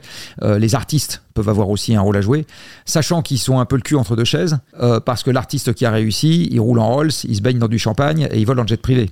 Euh, donc, ah bah, eh bah oui, l'imaginaire traditionnel de l'artiste, c'est euh, des bijoux, des robes scintillantes euh, ou des, ou des, ou des, bah, ou des je costumes sur les, Angèle a plutôt bien sur, réussi sur ça. les sur, sur- festoyant sur les yachts à Cannes. C'est quand même ça. Enfin, je veux dire, euh, Historiquement, oui, mais il y en a beaucoup de nouveaux qui, qui sont, Alors, qui sont pas là-dedans. historiquement, c'était très Ouais. ça. D'accord? Euh, et, le- et, et- et, euh, Hollywoud a été une a été euh, un- comment dire un- une, une, une ent- une entreprise marketing absolument monstrueuse. Enfin, je veux dire, c'est. Oui, mais le problème, je pense, c'est plutôt qu'ils ne veulent La- pas la- diviser les la, artistes. la bagnole, la grande maison, etc. Enfin, je veux dire, qu'est-ce qu'on vous véhicule dans le, Ouais. dans le, le- le succès, c'est toujours ça. Donc, Mais historiquement, ils sont très lisses aussi parce qu'en fait, ils veulent fédérer et prendre position par bien- définition, c'est déplaire. bien sûr, bien sûr, on est tout à fait d'accord. Je pense que c'est ça aujourd'hui. euh, et Oui, d'ailleurs, oui, euh, les influenceurs, si on prend ce terme, sont aujourd'hui dans cette impasse-là. Et, et- et- Moi je, moi, je les appelle des hommes et des femmes sandwich. Vous savez, dans, dans- dans l'ancien temps, c'était des gens qui se baladaient avec des réclames sur des, des pancartes en bois qui étaient posées devant, derrière, dans la rue. vous savez que je suis influenceuse. Oui, non, mais globalement, tous les gens qui déballent des achats, euh, jamais vu, regardez ce que vous faites. Donc, mais, tous les, mais, tous les, mais tous les gens Non, qui vivent. je trouve tous les ça gens qui vivent de- surprenant de... faire une généralité. Tous les gens qui vident des cartons de fringues et qui vivent au Qatar, euh, ce qui est quand même une bonne partie d'entre eux, euh, c'est En des tout gens. cas, si vous prenez les influenceurs français, il y a des- des gens comme euh, Camille Etienne, il y a des gens comme oui, oui, oui. Wagner. oui, Enfin, oui. influenceur, pour moi, c'est un adjectif, qu'on soit d'accord. Oui, non, mais, toute, toute personne ayant un compte actif sur les réseaux sociaux euh, peut être mise dans cette catégorie, moi inclus. Les gens qui sont les, on va dire, les plus emblématiques de cette catégorie sont quand même des gens qui, qui, qui font de la promotion publicitaire, essentiellement. Peut-être qu'en effet, je suis biaisée parce que je ne suis pas ces gens-là. histori- Mais- Historiquement. En tout cas, ce que je veux dire, c'est que ces gens-là ont un pouvoir, même si d'ailleurs par le passé ils ont été comme ça. Rien n'empêche euh, une forme de rédemption. J'aimerais pas qu'on Oui. les cancel euh, sous prétexte qu'ils ont fait de la promotion publicitaire. Si aujourd'hui ils peuvent mettre leur influence à bon escient, et on en voit de plus en plus qui commencent à prendre la parole sur le sujet écologique. D'ailleurs, souvent par pression aussi sociale, parce que leur communauté euh, les, supplie presque en fait d'en parler. Mais on peut pas sous-estimer Aujourd'hui, il y en a qui ont 5 millions, 10 millions de personnes qui les suivent. On peut pas sous-estimer l'impact, notamment dans la désirabilité qu'ils créent. Et je le vois notamment, moi, vu que je suis un peu dans le secteur de la mode responsable, en fait, il y, a des- y, a des- y a des femmes super, il y a quelques années, qui ont commencé à montrer qu'on pouvait s'habiller de manière euh, hyper cool euh, en seconde main et en vintage, et qui, et qui aujourd'hui ont rendu ça hyper cool euh, de s'habiller euh, avec des vêtements qui ont déjà été portés et qui, qui n'ont pas produit, quoi.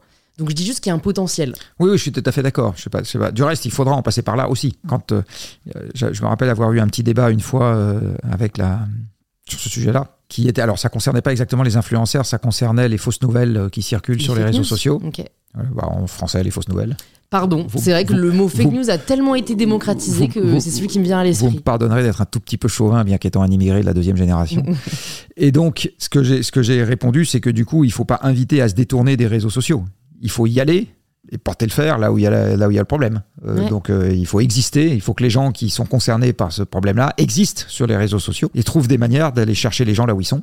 Mm. euh, en essayant de voilà et en fait beaucoup c'est évident que beaucoup de ces fausses nouvelles en fait elles sont euh, rassurantes pour des gens qui pour des tas de raisons ont besoin d'être rassurés parce qu'ils trouvent que le monde est déjà bien bien assez hostile comme ça Mm. et donc il faut trouver une manière de leur parler en leur expliquant que si on s'occupe sérieusement du problème ça les laissera pas sur le bord du chemin un peu plus Voilà, Mm. c'est ça pour moi la bonne manière de répondre à ça Oui, et d'ailleurs, honnêtement, vous êtes un influenceur LinkedIn. hein. Vous avez presque un million de personnes qui vous suivent sur LinkedIn. Donc, c'est le bon ordre de grandeur moi qui aime bien les ordres de grandeur mais, mais en tout cas, moi, ce que je vois aussi, du coup, en faisant partie de cet écosystème, et ce à quoi, enfin oui, face à quoi je suis assez démunie, c'est que, notamment pour toutes les personnes qui viennent euh, de milieux populaires, euh, en fait, leur dire, ben oui, soutenez des marques de mode responsables qui coûtent quatre fois plus cher que Chine. Euh, oui, prenez le train alors qu'aujourd'hui, pour aller à Londres, c'est quatre fois moins cher de prendre l'avion. En fait, euh, c'est souvent un argument qu'on peut m'opposer, c'est en fait, euh, bah, tu sais, Louise, en fait, euh, ces gens-là, c'est pas leur priorité, quoi. oui je suis tout à fait d'accord je suis tout à fait d'accord. Alors là, il y, a deux, il y a deux choses. C'est la limite de l'action individuelle sans action collective. Mhm. Et l'action collective, si on prend les déplacements par exemple, elle est de se poser la question de savoir comment est-ce que la collectivité permet Enfin, déjà, il y, a- y y un premier sujet qui est un sujet là qui est plus de la responsabilité, euh, je le redis, euh, à la fois des médias, du monde publicitaire, euh, du etc., qui est de ne pas agiter sous le nez des gens qui n'ont pas les moyens des trucs qui vont les frustrer. Donc il y a un long débat qu'on peut avoir sur la question de la pub et sur le co- et j'insiste sur le contenu artistique euh, de ce qui est proposé. Parce que en fait aujourd'hui on utilise le mot influenceur, mais l'influenceur avant les réseaux sociaux ça s'appelait les animateurs télé, ça s'appelait les journalistes télé. hein. Oui, Euh, et puis même les d'accord. artistes Bon. étaient des influenceurs. Voilà, Ils lançaient les- des tendances. Exact, euh, absolument. Les artistes, bon.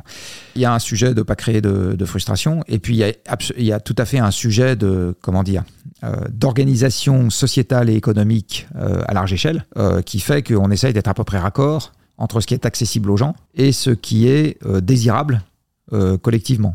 C'est sûr que si on rend plus accessible euh, quelque chose qui est collectivement moins désirable parce que ça exerce plus de pression sur l'environnement, bah on met les gens en porte-à-faux. Mais d'ailleurs, c'est un peu le cas. Alors, j'ai plus le terme exact, mais je sais que en- dans les pays scandinaves, il y a maintenant un terme euh, qui, qui dénonce les personnes qui prennent l'avion. euh, oui, enfin il y avait il y a- Flug, euh, oui, flag, flag scam, je crois que c'est Flaxam, un- quelque chose comme ça. euh, alors, je sais pas si, d'ailleurs, je, Je- serais curieuse d'avoir votre avis là-dessus. Est-ce Je, que je n'ai aucune idée de la réalité quantitative du phénomène. oui, mais ne serait-ce que le phénomène, est-ce que shamer, en fait, presque, c'est un Je peu pas. ça, c'est du on- name and shame Est-ce que c'est la bonne je- façon je suis de faire tombé, a- Je suis tombé il y a pas longtemps sur un sondage. Alors malheureusement, j'ai pas conservé le- les références, mais je me rappelle très bien l'avoir vu, euh, qui donnait la, la fréquence de prise, euh, enfin la fréquence de recours à un vol, à un vol, euh, à un trajet aérien pour 100 000 personnes en fonction de la tranche d'âge. Et les premiers consommateurs d'avions pour 100 000 personnes en France, c'est les 25-34 ans, et les deuxièmes, c'est les 15-24. Ah ouais. Euh, donc, quand on dit euh, les jeunes sont plus engagés, etc., pff, pas sûr. J'attends incessamment sous peu là, un autre sondage qui vient d'être fait euh, et euh, qui a euh, porté sur un grand nombre de personnes. Pas du tout d'effet euh, générationnel. Mais, mais L'effet dans, les, dans les générationnel- assos les plus engagés, c'est des, c'est des jeunes. Oui, euh, l'effet. Rébellion. enfin, Ouais, ouais, alors l'effet, je, je vais être un tout petit peu taquin. Euh, Je pense que l'effet générationnel, il, il- il- concerne essentiellement des jeunes CSP plus urbains, Ouais. mais c'est pas toute la France. C'est sûr, mais C'est pas les- question, c'est c'est pas comment, c'est comment pas- on s'adresse aux C'est autres pas tous les jeunes. Ben, on s'adresse aux autres en allant les chercher là où ils sont.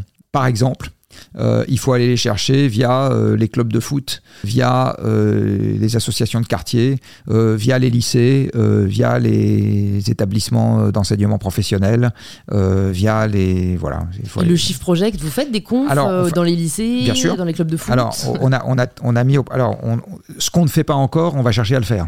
Euh, C'est-à-dire que alors le Shift Project lui-même, qui est une association euh, d'entreprises, c'est à des petits effectifs. hein. Le- Ouais. Les effectifs du Shift, c'est 20 personnes. Et Par contre, les shifters, voilà, les qui est l'association des bénévoles aidant le Shift Project, là, il y a plus de 20 000 personnes. Donc là, il commence à y avoir du monde. Et euh, la direction dans laquelle on souhaite vraiment se renforcer, euh, c'est la direction qui consiste à monter de plus en plus d'opérations en partenariat avec d'autres entités qui permettent d'aller chercher les gens là où ils sont euh, et qui permettent de les, de les raccrocher au sujet via quelque chose qui leur est déjà familier. Voilà, on pense que c'est comme ça. Euh, donc ça demande beaucoup de moyens, parce que quand vous commencez à être très différencié, à aller chercher les gens là où ils sont, etc., vous avez... Mais bon, notre chance, c'est qu'aux Shifters, il commence à y avoir beaucoup de monde. Euh, voilà, donc c'est ça, c'est ça l'idée, c'est ça l'idée on- euh, qu'on va pousser. Ok. Non, hyper intéressant. Alors on va voir pense ce qu'on que arrive, vous on va voir ce qu'on arrive à faire, mais c'est ça notre souhait. Vous pourriez même faire des. Enfin, mais vous, vous pourriez même faire des premières parties de, de concerts, genre le concert d'Orelsan. euh, Pour parler de ça, parce que je me dis, en fait. Je chante très très mal. Mais vous, vous parlez très bien, donc c'est déjà ça. En fait, il faut, ça, ça me fait penser à un truc, c'est qu'il faudrait que je me mette à chanter parce que ça peut-être que ça ferait pleuvoir en Ile-de-France où il n'a pas plu depuis un mois et on en, a- et où on en- Voilà. et où on en aurait bien besoin. plein de ressources. bon, on a abordé pas mal de sujets. Moi, ce qui m'interpelle aussi, c'est- c'est le fait que vous avez des convictions fortes. Je me demande, est-ce que vous, vous avez changé d'avis récemment sur un sujet? Radicalement non. Il y a des sujets sur lesquels je peux avoir changé. Je les mets plus à la même place euh, dans la panoplie des choses qu'il faut faire ou ne pas faire. Alors j'ai changé sur la taxe carbone. Je continue à penser que c'est quelque chose qui est utile, mais il y a 15 ans, en bon libéral que j'étais, euh, je pensais que c'était quelque chose qui pouvait être une mesure principale et suffisante. Vous n'êtes plus libéral? Je le suis un peu moins au sens où euh, la taxe carbone, la taxe est un instrument très libéral. Vous savez, vous donnez un prix au problème et tout le monde se démerde. Donc c'est très libéral. Vous ne mm. donnez aucune indication, aucune obligation aux gens. Vous leur dites juste, ben ça c'est plus c'est plus cher. Organisez-vous comme vous voulez. Comme c'est comme vous voulez, c'est très libéral. Mm. D'accord? Choisissez euh, ce que vous allez plus faire, ce que vous allez faire. Démerdez-vous. Avec le recul du temps, maintenant, je pense que en fait ça marche pas bien. Ou plus exactement, ça marche quand on a beaucoup, beaucoup de temps devant soi pour que les gens aient le temps de faire essai-erreur, euh, de se planter, de revenir, etc. Et pour que essai-erreur soit pas trop douloureux, ça veut dire que la taxe ne doit pas monter trop vite. Donc ça veut dire qu'il faut qu'on ait euh, beaucoup de temps devant soi. Donc j'en suis revenu. Et je pense que comme on n'a pas beaucoup de temps devant nous, il faut faire des choses qui sont un peu plus dirigistes. Par exemple, euh, le fait de dire quand vous avez une chaudière à fioul qui tombe en panne, vous pouvez pas la remplacer par une chaudière à fioul. Ça, c'est pas de la taxe, c'est de l'interdiction. Et c'est beaucoup plus dirigiste. Mais par contre, c'est beaucoup plus efficace. Et ça vous dit clairement quoi faire. Donc ça vous dit pas, on va vous laisser le choix, de, ça vous dit clairement quoi faire. Et donc quand vous obligez les gens à faire, euh, c'est beaucoup plus explicite. Et à ce moment, la seule question qui se pose, c'est est-ce qu'il y a une fraction de la population qui va avoir du mal financièrement à faire ce que je l'oblige à faire, et à ce moment, est-ce que je l'aide? Donc si quand vous, votre chaudière à fioul tombe en panne, vous êtes obligé de la remplacer par une pompe à chaleur, la question c'est qui jette et qui jette pas. Donc si ça se passe chez moi, on n'aide pas parce que j'ai les moyens, donc je partirai plus en vacances ou enfin ou moins loin ou je m'achèterai pas une bagnole neuve, peu importe, mais j'ai les moyens de faire. Si on fait ça chez une retraitée euh, qui gagne 700 euros par mois, elle n'a pas les moyens de faire. Voilà, donc là la collectivité, si elle lui colle cette obligation, bah, il faut qu'elle l'aide. Sinon cette brave dame va se mettre à voter pour le Rassemblement national en disant c'est n'importe quoi. Ou homme, hein, c'était pas du tout un propos sexiste. C'est juste pour dire que l'obligation a le mérite d'être beaucoup plus lisible. Euh, et donc maintenant, je suis devenu beaucoup plus favorable euh, à des réglementations, euh, etc. et puis il y a des cas de figure dans lesquels c'est plus équitable également. Par exemple, au moment du Covid, on n'a pas dit les gens auront des permis de sortir une heure qui vaudront 1000 euros. Mm.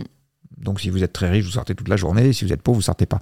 On a dit riche ou pauvre, vous sortez une heure par jour. Point. Euh, donc c'est et, je pense que l'une des raisons pour lesquelles les gens l'ont accepté, c'est précisément que c'était très équitable. Mm. Si on avait mis en place un permis de sortir à 1000 euros pièce, vous auriez vu le bazar. Euh, je pense qu'on n'en était pas sorti. Donc paradoxalement, je pense que dans, en France, qui est un pays quand même globalement qui a gardé une culture assez égalitariste, euh, la réglementation n'est pas un si mauvais outil. Euh, et ça peut permettre de faire des choses, encore une fois, en compensant les gens qui n'ont pas les moyens, qui sera jamais toute la population, hein, euh, de faire face au. Voilà. Et par contre, on n'a pas une culture assez fine de la différenciation euh, de l'aide. par exemple, quand on a subventionné le prix de l'essence il y a un an et demi, moi j'étais opposé à cette mesure telle que ça a été mise en place parce que ça subventionnait aussi les propriétaires de 4x4 et les gens qui partaient en vacances et les propriétaires de carquettes partant en vacances, du reste. Euh, bon, euh, qui n'étaient absolument pas des gens qui avaient besoin d'être aidés. Et quelque part, ça les aidait proportionnellement, même encore plus que les autres, puisqu'ils allaient consommer encore plus d'essence que les autres. Euh, l'arme fiscale, dans un sens ou dans l'autre, taxe ou subvention, est quelque chose qui, pour moi, n'est qu'un complément euh, à des mesures principales. Donc ça, c'est un domaine dans lequel j'ai changé d'avis. Euh, j'ai changé d'avis également sur la hiérarchie, mais ça c'est parce qu'on a perdu du temps, euh, sur la hiérarchie énergie décarbonée versus sobriété. J'étais déjà convaincu qu'on allait devoir faire des économies significatives. Maintenant, j'en suis encore plus convaincu. C'est-à-dire, je pense que sans ça, de toute façon, on peut rêver de tout ce qu'on veut, comme éolienne, centrale nucléaire, etc. On va, on va se vautrer. D'accord? C'est pas passer pour une partie des gens euh, qui m'identifient toujours comme quelqu'un très focalisé sur le débat nucléaire-ENR, euh, alors qu'il y a longtemps que c'est plus mon sujet premier. Donc voilà, donc il y a, ça aussi. Alors je, ne sais pas si c'est pas une révolution. Euh, mais j'ai aussi changé d'avis sur la puissance de l'information sur le problème à traiter. À l'époque, enfin il y a 10 ou 20 ans, je pensais que de simplement expliquer le problème faisait que les gens euh, tombaient de leur chaise, écarquillaient les yeux, se disaient faut absolument que je fasse quelque chose et passer à l'action. Et j'ai compris maintenant que c'était beaucoup plus compliqué que ça. Ça c'est vrai pour les gens qui sont en haut de l'échelle sociale, euh, qui sont libres de leur mouvement, euh, pas inquiets pour le lendemain, etc. mais les gens qui sont pris dans un quotidien qui n'est pas le mien hein, et que je reconnais très très humblement que je m'en suis pas suffisamment rendu compte à l'époque. Les gens qui sont pris dans un quotidien stressant, difficile et qui tous les mois sont chez leur banquier qui les menacent de leur fermer leur compte. En fait, ça marche pas comme ça. Euh, ne pouvez pas juste compter sur le fait qu'en découvrant l'ampleur du problème, ils vont se dire ah bah oui c'était mm. évident, Jean-Claude c'est un mec formidable. Pas du tout comme ça. Donc l'activité du Chiffre Project, en fait, elle est, elle est très focalisée là-dessus aussi, euh, sur comment est-ce qu'on amène des gens qui sont déjà dans une situation où le court terme est compliqué pour eux, à se préoccuper d'un truc de plus long terme euh, voilà, donc ça, ça c'est aussi quelque chose sur lequel j'ai compris qu'en fait, il fallait incarner du positif de court terme nécessairement euh, dans tout projet. Voilà, c'est ce qu'on ce qu'on se disait tout à l'heure. Donc il n'y a pas d'effort sans contrepartie. Et en fait, c'est pas l'effort qu'il faut vendre, c'est la contrepartie. Mmh, pour mobiliser, ouais. Bien sûr. Le capitalisme vertueux, pour vous, c'est un oxymore ou une possibilité? Ça renvoie à ce qu'on disait tout à l'heure sur est-ce que dans une société en décroissance, toutes les entreprises sont en décroissance? Il y a une confusion qui est souvent faite euh, entre capitalisme et multinational. Quand on dit les capitalistes, En fait, on pense souvent euh, à la finance mondialisée, propriétaire de grandes boîtes, euh, etc. Mais votre boulanger est capitaliste aussi. Hein. Euh, c'est pas un fonctionnaire, euh, c'est pas l'État qui est propriétaire de son fonds de commerce. Euh, voilà. Est-ce qu'il faut que tous les boulangers deviennent des fonctionnaires? Ça se discute. Euh, alors, je discutais l'autre jour avec quelqu'un qui m'a dit en fait, toutes les boulangeries pourraient devenir des SCOP, donc des sociétés sans capital, titulaires d'un bail, etc. Peut-être qu'il y a des voies à explorer de ce côté-là. Euh, je confesse très humblement que j'ai pas regardé ça suffisamment pour avoir un avis. Mais globalement, en tout cas au moins à court terme, où c'est pas demain matin qu'on va transformer toutes les boulangeries Mhm. et tous les plombiers en SCOP, euh, je pense qu'on n'a pas tellement d'autres solutions que de rendre le capitalisme vertueux. Alors, quand je dis rendre le capitalisme vertueux, ça veut pas dire, c'est comme pour la croissance et la décroissance tout à l'heure, ça veut pas dire rendre toutes les entreprises vertueuses. Je pense qu'il y a des entreprises qu'on peut pas rendre vertueuses. Donc à ce moment, la question, c'est qu'est-ce qu'on en fait? Mm. euh, mais par contre, euh, que on, on- on refuse l'idée de conserver la moindre entreprise capitaliste au motif euh, que c'est pas possible d'en faire une entreprise vertueuse, ça, je pense que c'est aussi un truc qui doit se discuter. Il faut, faut regarder encore une fois. Est-ce que mon boulanger est nécessairement un affreux parce que c'est une société capitaliste? Pas sûr. Je, Peut-être que. Est-ce qu'un agriculteur propriétaire de son bail, s'il n'est pas propriétaire de ses terres, euh, est propriétaire de son tracteur et, ou de son cheval, euh, est nécessairement un affreux? Je ne sais pas. euh, voilà. Donc, euh, je pense qu'il y, y a de toute façon énormément de chemin à faire sur le fait de rendre à minima plus vertueux une partie des entreprises capitalistes avec lesquelles on n'a pas de problème de fond. Après, qu'il y ait des comportements dans le monde capitaliste euh, qui soient des comportements répréhensibles, à l'évidence, oui. Aujourd'hui, par exemple, la part de la valeur ajoutée captée par le monde financier ne me paraît pas correspondre euh, à sa valeur pour la société. Euh, Et je dis ça alors que j'ai des clients dans ce monde-là. hein. Euh, Il y a des. Est-ce qu'il faut conserver les activités capitalistes, j'en parlais tout à l'heure, qui vendent du sucre, des sodas, etc. Je sais pas.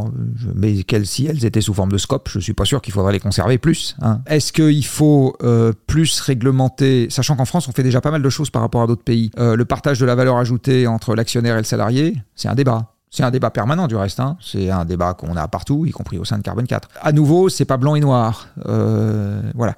L'idée qu'on n'aurait plus du tout de société capitaliste, euh, je ne sais pas si on a besoin d'en arriver là. Peut-être, je ne sais pas. hein.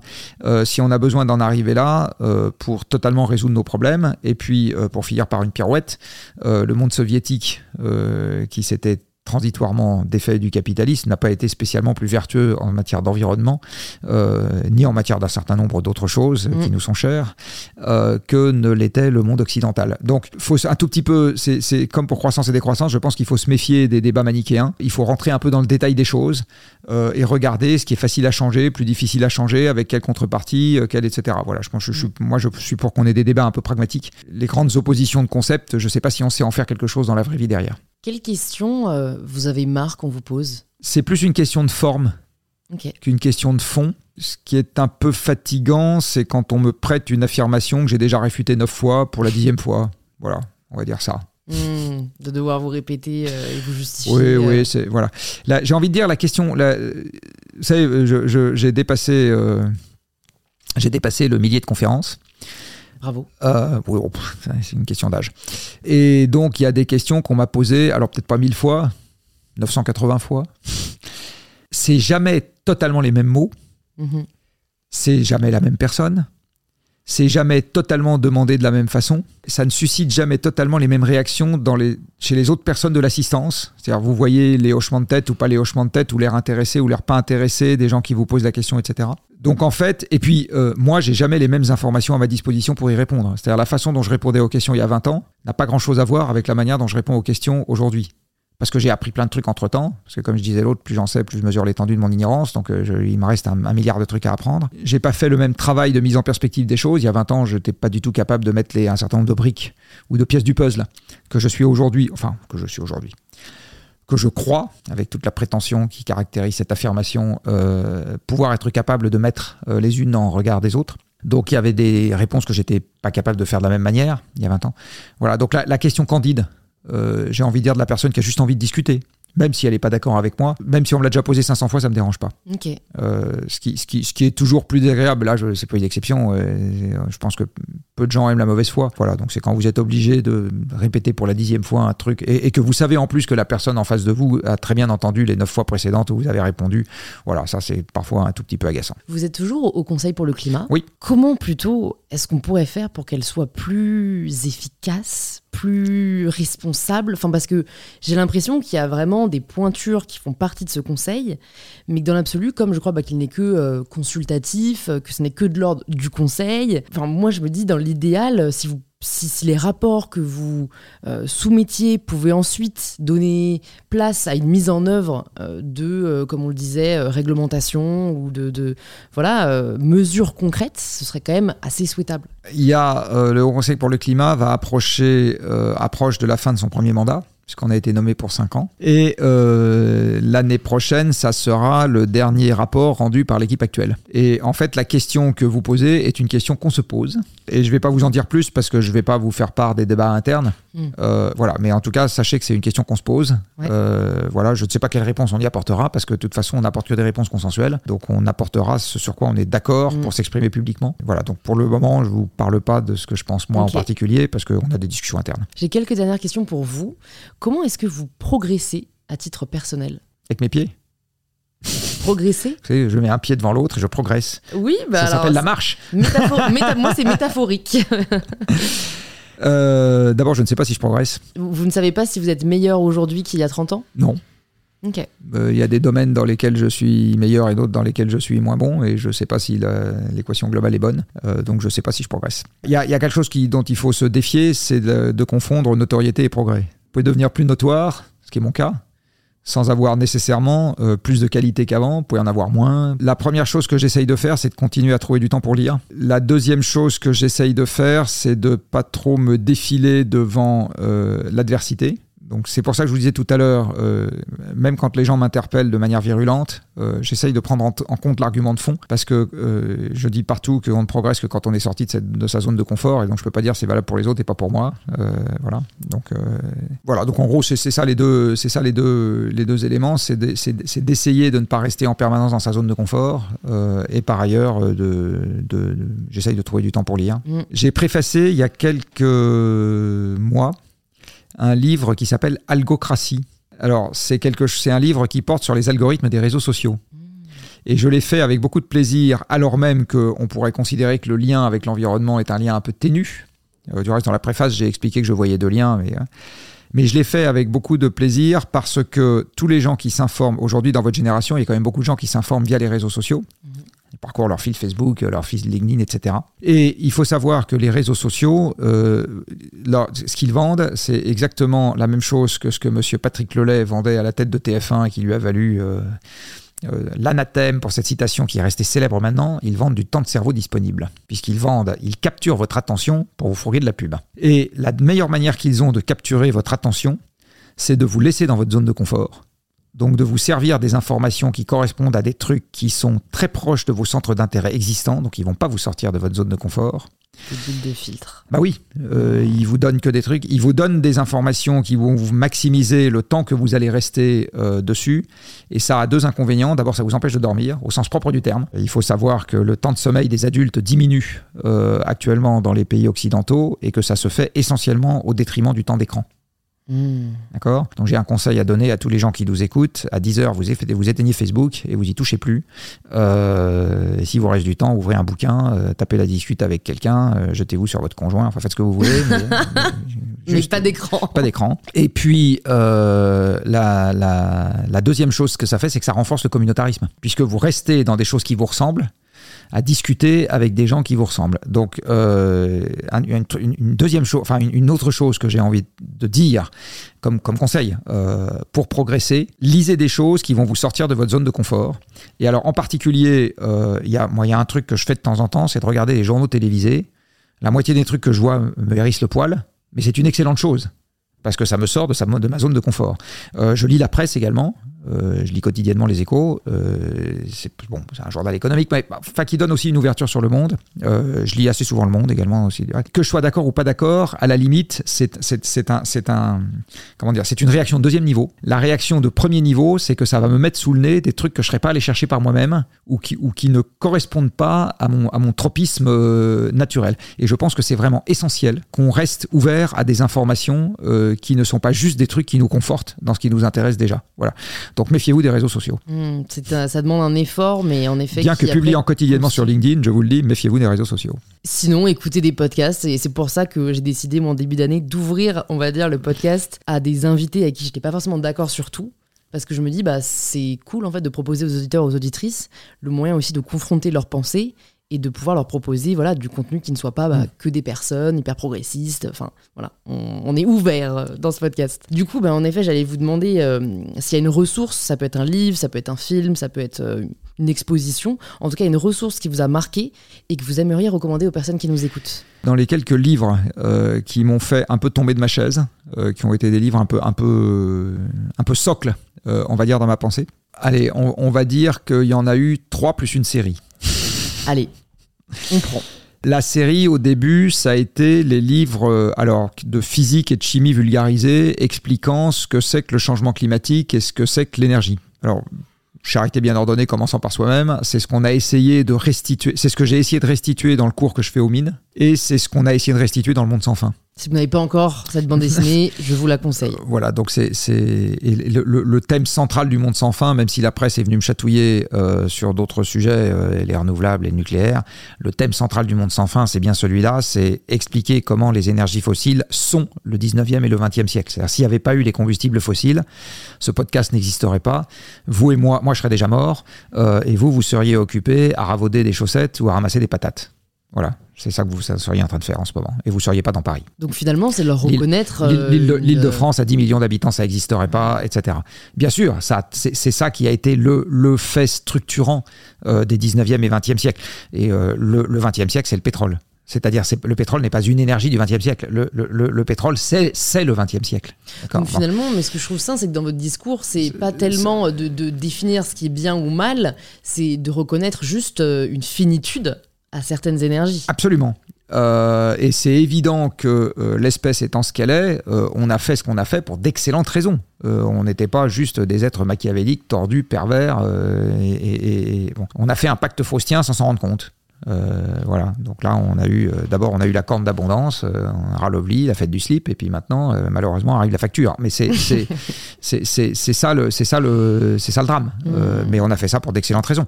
Les combustibles fossiles ont plus que doublé l'espérance de vie, supprimé la mortalité infantile, créé les retraites, les études longues, mis les gens au travail derrière un bureau au lieu qu'ils se cassent le dos sur les champs, nous ont offert la liberté de mouvement, ont égalisé les droits des hommes et des femmes. Enfin, on nous a offert une nourriture abondante toute la euh, est, disponible. À Enfin, je veux dire, c'est juste hallucinant ce qui s'est passé.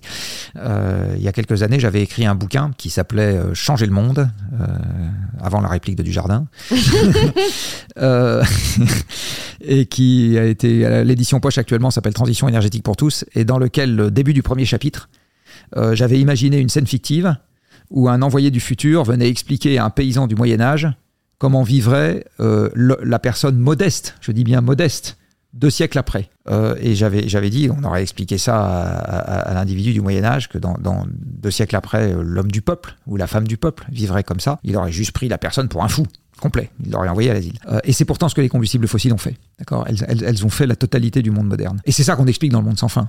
On aurait très bien pu ne pas parler des renouvelables et du nucléaire. C'est, c'est, c'est, parce que quand on parle du problème, il y a toujours des gens et les renouvelables et le nucléaire machin. Donc on a, mais le thème, la colonne vertébrale du bouquin, c'est pas ça. Euh, c'est le costume de super-héros qu'on a tous endossé euh, avec les combustibles fossiles. Donc le monde sans fin, euh, en fait, restitue tout un tas de lectures qui, ont été un peu fondatrices de... alors, il y a, plein de recensions de bouquins sur le, mon site perso, qui datent un peu, hein, parce que c'est des bouquins que j'ai lus il y a 20 ans. Alors après, le deuxième bouquin qui a été fondateur pour moi, c'est The Limits to Growth mais l'édition originelle dans son jus, donc celle de 1972, belge qui nous écoute, qui a été réédité, alors qui a été réédité en France euh, beaucoup plus tard sous, le titre Les limites à la croissance, mais en fait c'est ce que les Anglais avaient appelé The 30 Year Update. Euh, c'est pas le bouquin euh, original et dont j'ai eu le grand honneur de faire la préface, ce qui m'a valu le plus grand honneur encore de serrer la main d'un des auteurs du bouquin original. Et The Limits to Growth, en fait, c'est un cours de dynamique des systèmes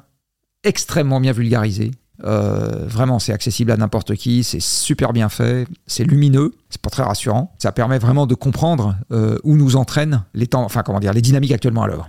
Hein, et on comprend que ça va pas bien se finir, euh, et donc on a intérêt à s'en occuper sérieusement. Le troisième bouquin qui a été fondateur pour moi, euh, c'est euh, De la démocratie en Amérique. Donc je suppose qu'il figurait à votre programme de cours de manière obligatoire. Alors moi j'ai eu la chance de ne pas l'avoir à mon programme de cours quand j'avais 15 ans et que j'étais un jeune con, et même quand j'ai eu 25 ans et que j'étais encore un jeune con. Et je l'ai lu à plus de 30 ans, où j'avais quand même un peu, déjà un peu plus compris la vie. Et du coup ça a fait écho à plein de trucs euh, que j'avais déjà vu euh, dans ma vie d'adulte. Euh, et donc, j'ai, mais été un bouquin extraordinaire parce que c'est ça qui m'a permis de comprendre sur quoi il fallait pas compter dans le monde dans lequel on vit et au contraire par où on pouvait passer. Donc, en fait, la création du Shift Project, par exemple, est une conséquence directe de la lecture de la démocratie en Amérique. Si j'avais pas lu ce bouquin, jamais j'aurais eu l'idée de faire le Shift Project. Et enfin, un dernier bouquin qui a été lumineux pour moi et que j'ai lu très récemment, euh, c'est un livre qui s'appelle en français De l'inégalité parmi les sociétés, de Jared Diamond. Alors Jared Diamond a beaucoup fait parler de lui avec un, monde, un livre qui s'appelle Effondrement, mm. euh, Collapse. Euh, en fait, de l'inégalité, enfin, de l'inégalité parmi les sociétés, c'est beaucoup plus intéressant que Collapse. et ça explique en quoi les différentes sociétés dans le monde se sont développées de manière différente pour des raisons qui sont essentiellement géographiques, climatiques et biologiques. Euh, si les Européens sont allés zigouiller les Aztèques et les Incas euh, et les Indiens d'Amérique du Nord, en fait, ça remonte des milliers d'années avant à ce que nous avons trouvé comme espèces domesticables dans la nature, à la fois végétale et animale, euh, au fait que les gens qui avaient des animaux domestiqués se sont familiarisés plutôt avec des zoonoses euh, dont, avec les, contre lesquelles d'autres peuples n'étaient pas immunes, ce qui les a permis de les zigouiller sans les combattre. Enfin voilà, ça, ça explique pourquoi est-ce que euh, les techniques se sont plus facilement diffusées en Eurasie, qui est un continent orienté est-ouest, et donc les techniques agricoles changent pas de latitude euh, quand vous les propagez, alors qu'en Amérique, où c'est orienté nord-sud, vous changez de latitude et donc la propagation a été quasi impossible. Enfin voilà, ça explique un milliard de trucs et ça, ça a été là aussi très lumineux pour moi parce que ça renvoie à, au lien entre les cultures des peuples et leur environnement géographique. Et ça résonne pour moi sur pourquoi, par exemple, les Scandinaves s'occupent plus d'environnement. Hmm.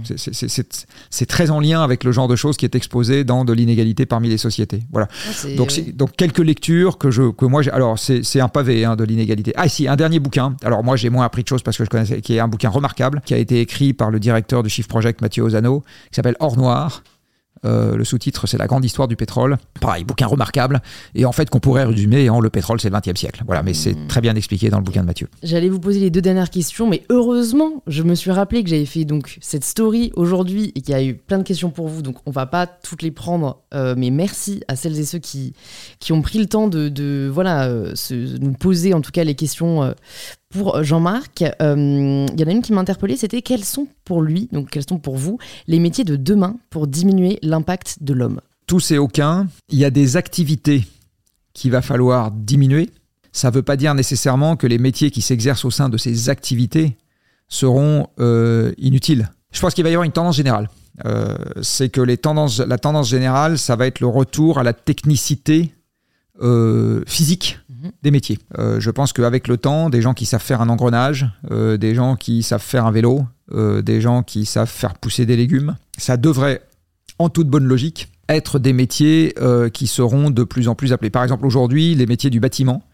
sont des métiers où il y a un cruel déficit de main-d'œuvre. À l'opposé, quand on, quand on comprend que les grandes villes avec des emplois de bureaux dedans sont une création de l'énergie abondante, on peut se dire que dans cet univers-là, euh, il devrait y avoir de moins en moins de place. Alors, euh, les métiers de demain, ça dépend si on parle de la semaine prochaine ou si on parle dans 50 ans. Moi, je suis pas Madame Irma ou Monsieur Irma, du reste, euh, donc je ne sais pas vous dire à quel moment est-ce qu'il va y avoir des ruptures. Donc là, je vous donne un truc qui est, qui est le, une tendance longue. Hein, euh, on va dire d'ici à ce que vous ayez mon âge. Mais donc euh, c'est c'est pas quelque chose qui vous dit nécessairement où sont les emplois euh, pour les gens. Si la personne qui a posé la question euh, est par exemple diplômée dans l'année, la réponse que je suis en train de lui faire n'est strictement d'aucune utilité parce que ça n'est pas en- même. oui, mais ça n'est pas en lien avec là où on va lui proposer un emploi ou Ouais. pas euh, dans le Dans le temps immédiat. dans, dans- dans un mois. hein, euh, Mais en tout cas, voilà. dans sa question, c'était qu'est-ce qui permet de diminuer en fait l'impact donc, négatif euh, Ce- de l'homme sur la planète. alors, quoi. ça va être de s'occuper un peu de physique, de choses physiques, paradoxalement. euh, donc, je le disais, euh, fabriquer des vélos, euh, reconditionner des fringues,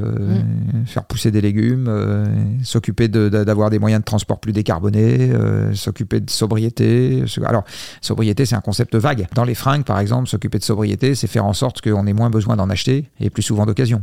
Ouais. Voilà. Donc, les gens, par exemple, aujourd'hui, un métier de la sobriété, c'est des gens qui réparent les vêtements. On Qui commence font des vêtements avec des chutes de tissu. on commence à voir ça. Euh, moi, quand j'étais jeune, on jetait pas une chemise qui avait un trou. On la reprisait. hmm. Quand tu restes, ma grand-mère était couturière. Euh, Peut-être et- et- réappro- et- et réapprendre même- à coudre peut nous servir aussi. Et même les chaussettes. Même les chaussettes, Ah euh, quand j'étais jeune, il y avait, on- je me rappelle très bien, on mettait un œuf en bois dans la chaussette pour tendre la paroi de la chaussette et puis on reprisait la chaussette. Bon. Donc voilà, donc dans, dans les métiers de demain, j'ai envie de dire, il y a tout ce qui tourne autour de faire durer les objets. Quand on les fabrique neufs, les fabriquer plus petits, plus sobres, plus réparables, plus etc.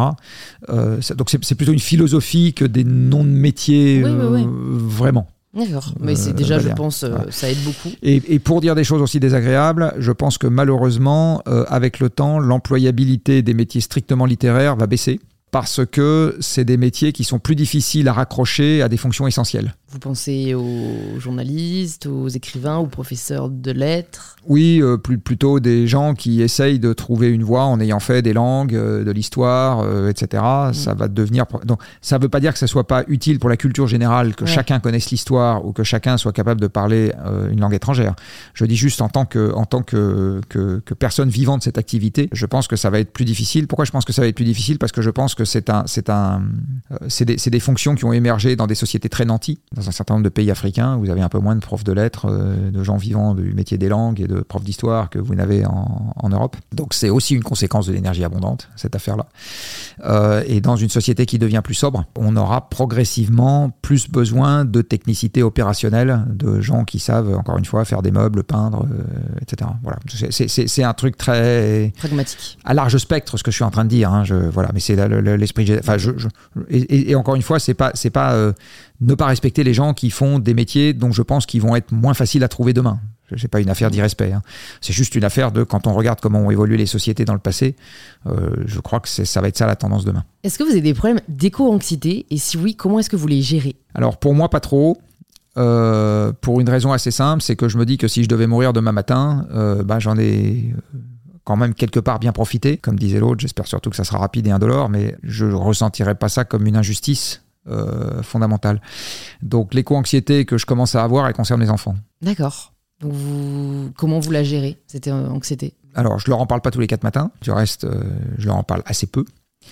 Euh, je me dis que ce que je peux faire de mieux avec mes enfants, c'est d'essayer de leur parler. Et puis, enfin, point, quoi. Je veux dire, de- de- d'essayer de, faire ce que je peux pour que, que- quoi que mes enfants puissent penser par ailleurs de ce que je fais.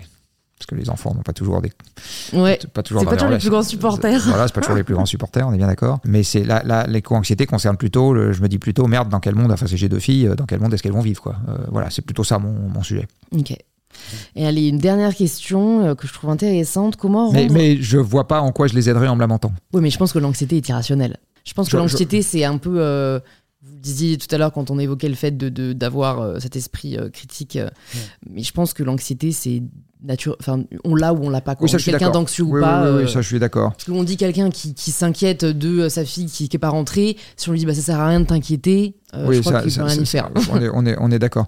J'avais pondu sur mon site personnel il y a 20 ans une, une tribune qui s'appelait Optimiste ou pessimiste, euh, en disant en regardant le dossier, est-ce qu'on doit être optimiste ou pessimiste? Et, je- je- et à la fin, j'avais conclu en disant en fait, c'est juste une affaire de gêne.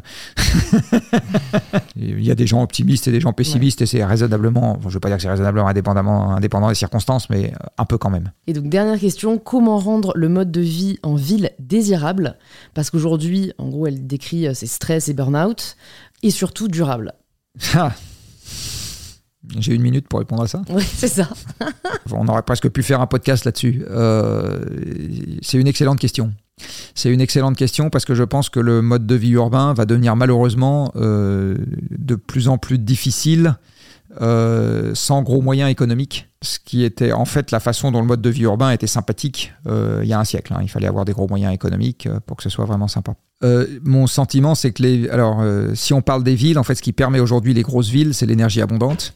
Parce que dans une grosse ville, on ne produit rien. C'est pas les quatre fermes verticales euh, qui sont très en vogue auprès des fonds de capital risque qui vont permettre de nourrir. euh, parlons de Paris puisqu'on est à Paris, mais ça serait vrai pour Marseille, Bordeaux, Lyon, ou- euh, même une ville comme Rennes. Voilà, même une ville comme Strasbourg. Aujourd'hui, c'est des villes qui sont incapables de survivre sans énergie abondante. Parce que ce qui permet de faire venir la nourriture, c'est des machines. Ce qui a permis de faire pousser beaucoup de nourriture hors des villes avec peu de gens pour s'en occuper, c'est les machines. Ce qui permet de conserver la nourriture pendant le transport, puis une fois qu'elle est acheminée, c'est les machines. Euh, ce qui permet de faire, euh, d'obtenir les matériaux pour faire les vêtements à l'extérieur des villes, que c'est juste du coton ou de fibres synthétiques, c'est les machines. Et synthétique, c'est du pétrole, hein, pour que les gens soient bien conscients. Donc euh, tout ce qui est polymachin chouette, Voilà. nylon, etc., tout ça c'est du pétrole ou du gaz. Ce qui permet de faire venir les objets en métal, les métaux, c'est des machines, et de les travailler, c'est des machines. Ce qui permet de faire venir les meubles, c'est. Enfin voilà. Donc en gros, il faut bien comprendre que sans camion, une ville meurt de faim aujourd'hui. Si demain matin il n'y a plus de camions du tout dans ce pays, toutes les villes meurent de faim. Les campagnes aussi du reste, parce qu'il y a très peu d'aliments directement consommables dans les campagnes. Si vous avez un champ de blé ou un champ de maïs à côté, vous n'allez pas vous mettre à quatre pattes pour brouter le blé et le maïs. Euh, c'est un peu compliqué. Euh, on a très peu aujourd'hui de culture vivrière directement consommable. Euh, les gens qui ont un potager un peu, et puis ça, s'arrête- ça s'arrête à ça, limite à ça, quoi. Je veux dire. Donc les maraîchers s'en sortiraient à peu près. Voilà. Puis les autres. bon. Euh, donc, euh, enfin, les maraîchers les, éleveurs de volailles qui sont juste à côté, voilà. Euh, mais, les autres, ça serait compliqué. La ville sous stress énergétique va progressivement voir des poches de dysfonctionnement apparaître. Alors, on le constate déjà aujourd'hui euh, dans les banlieues des grandes villes, dans une partie des etc. On voit bien qu'il y a déjà des poches de dysfonctionnement dans les grandes villes, donc euh, on a déjà passé l'âge d'or, j'ai envie de dire. Et malheureusement, euh, dans, alors, qu'est-ce qu'on peut faire pour se prémunir contre ça? Puis par ailleurs, il va commencer à y avoir un certain nombre de problèmes liés au réchauffement climatique dans les villes. Euh, si vous avez euh, la chance ou la malchance d'habiter une chambre sous les toits, euh, bah, de plus en plus, il va y avoir des moments dans l'année où vous ne pourrez pas y rester parce qu'il fera trop chaud. Ça fait partie des. On le voit bien maintenant pendant les épisodes de canicule, il y a des gens qui n'arrivent plus à dormir. À Carbone 4, il y a des gens qui ont dû changer d'endroit où ils habitaient pendant les, deux, les, caniculaires, parce qu'ils pouvaient juste pas dormir chez eux. C'était trop chaud. Ils n'arrivaient pas à dormir. Voilà. Alors, qu'est-ce qu'on peut faire contre tout ça? Ben, Individuellement, j'ai envie de dire, euh, c'est pas trivial. Euh, donc, je peux répondre en disant déménager pour euh, un appartement euh, situé plus bas dans les étages. Euh, Trouvez-vous un job qui vous rassure. Donc, comme tout le monde ne peut pas rentrer chez Carbon 4, vous l'avez bien compris. mais il n'y a pas que nous. Il y a un site qui a été fait par les shifters qui s'appelle Shift Your Job, dans lequel on a recensé, enfin pas moi, mais l'équipe qui s'en occupe a recensé toutes les entreprises qui ont des activités qui sont globalement plutôt sympathiques. Euh, voilà, je dis bien globalement plutôt sympathiques euh, du point de vue de notre affaire. Donc déjà, avoir du sens euh, dans- dans- dans- pour, pour ce qu'on fait dans la journée, c'est déjà un antidote. Mmh. Euh, À voilà. l'éco-anxiété aussi d'ailleurs. Absolument. Ça permet de trouver un collectif, ce qui est impératif et essentiel.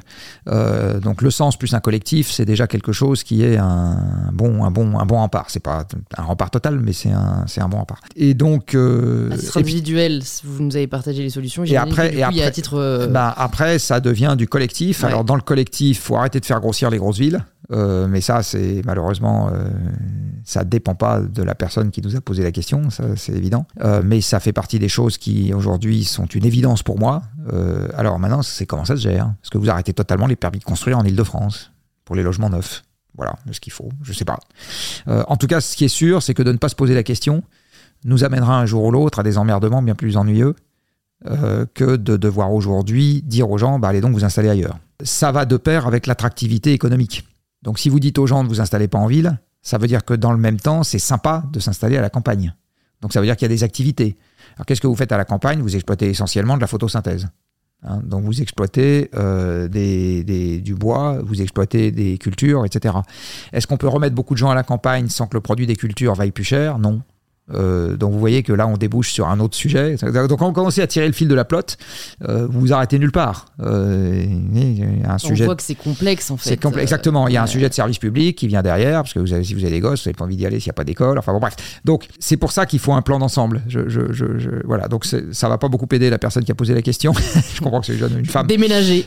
voilà. Non mais effectivement, si on est si on est totalement averse à l'idée de rester en ville, bah, le meilleur truc à faire c'est de déménager. C'est mmh. absolument évident.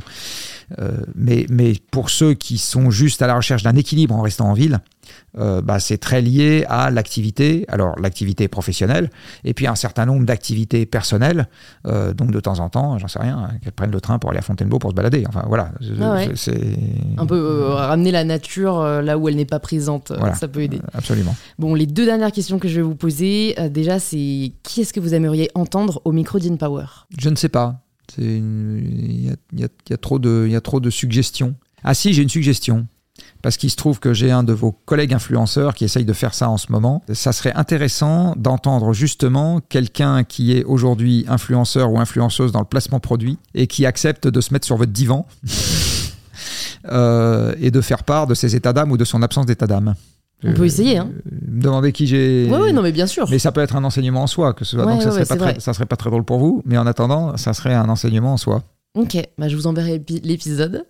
Et euh, du coup, la, la dernière question que j'ai pour vous, c'est la question signature du podcast. Ça signifie quoi pour vous prendre le pouvoir de sa vie? Eh bien, écoutez, euh, à mon âge, si j'ai pas trouvé, c'est ennuyeux.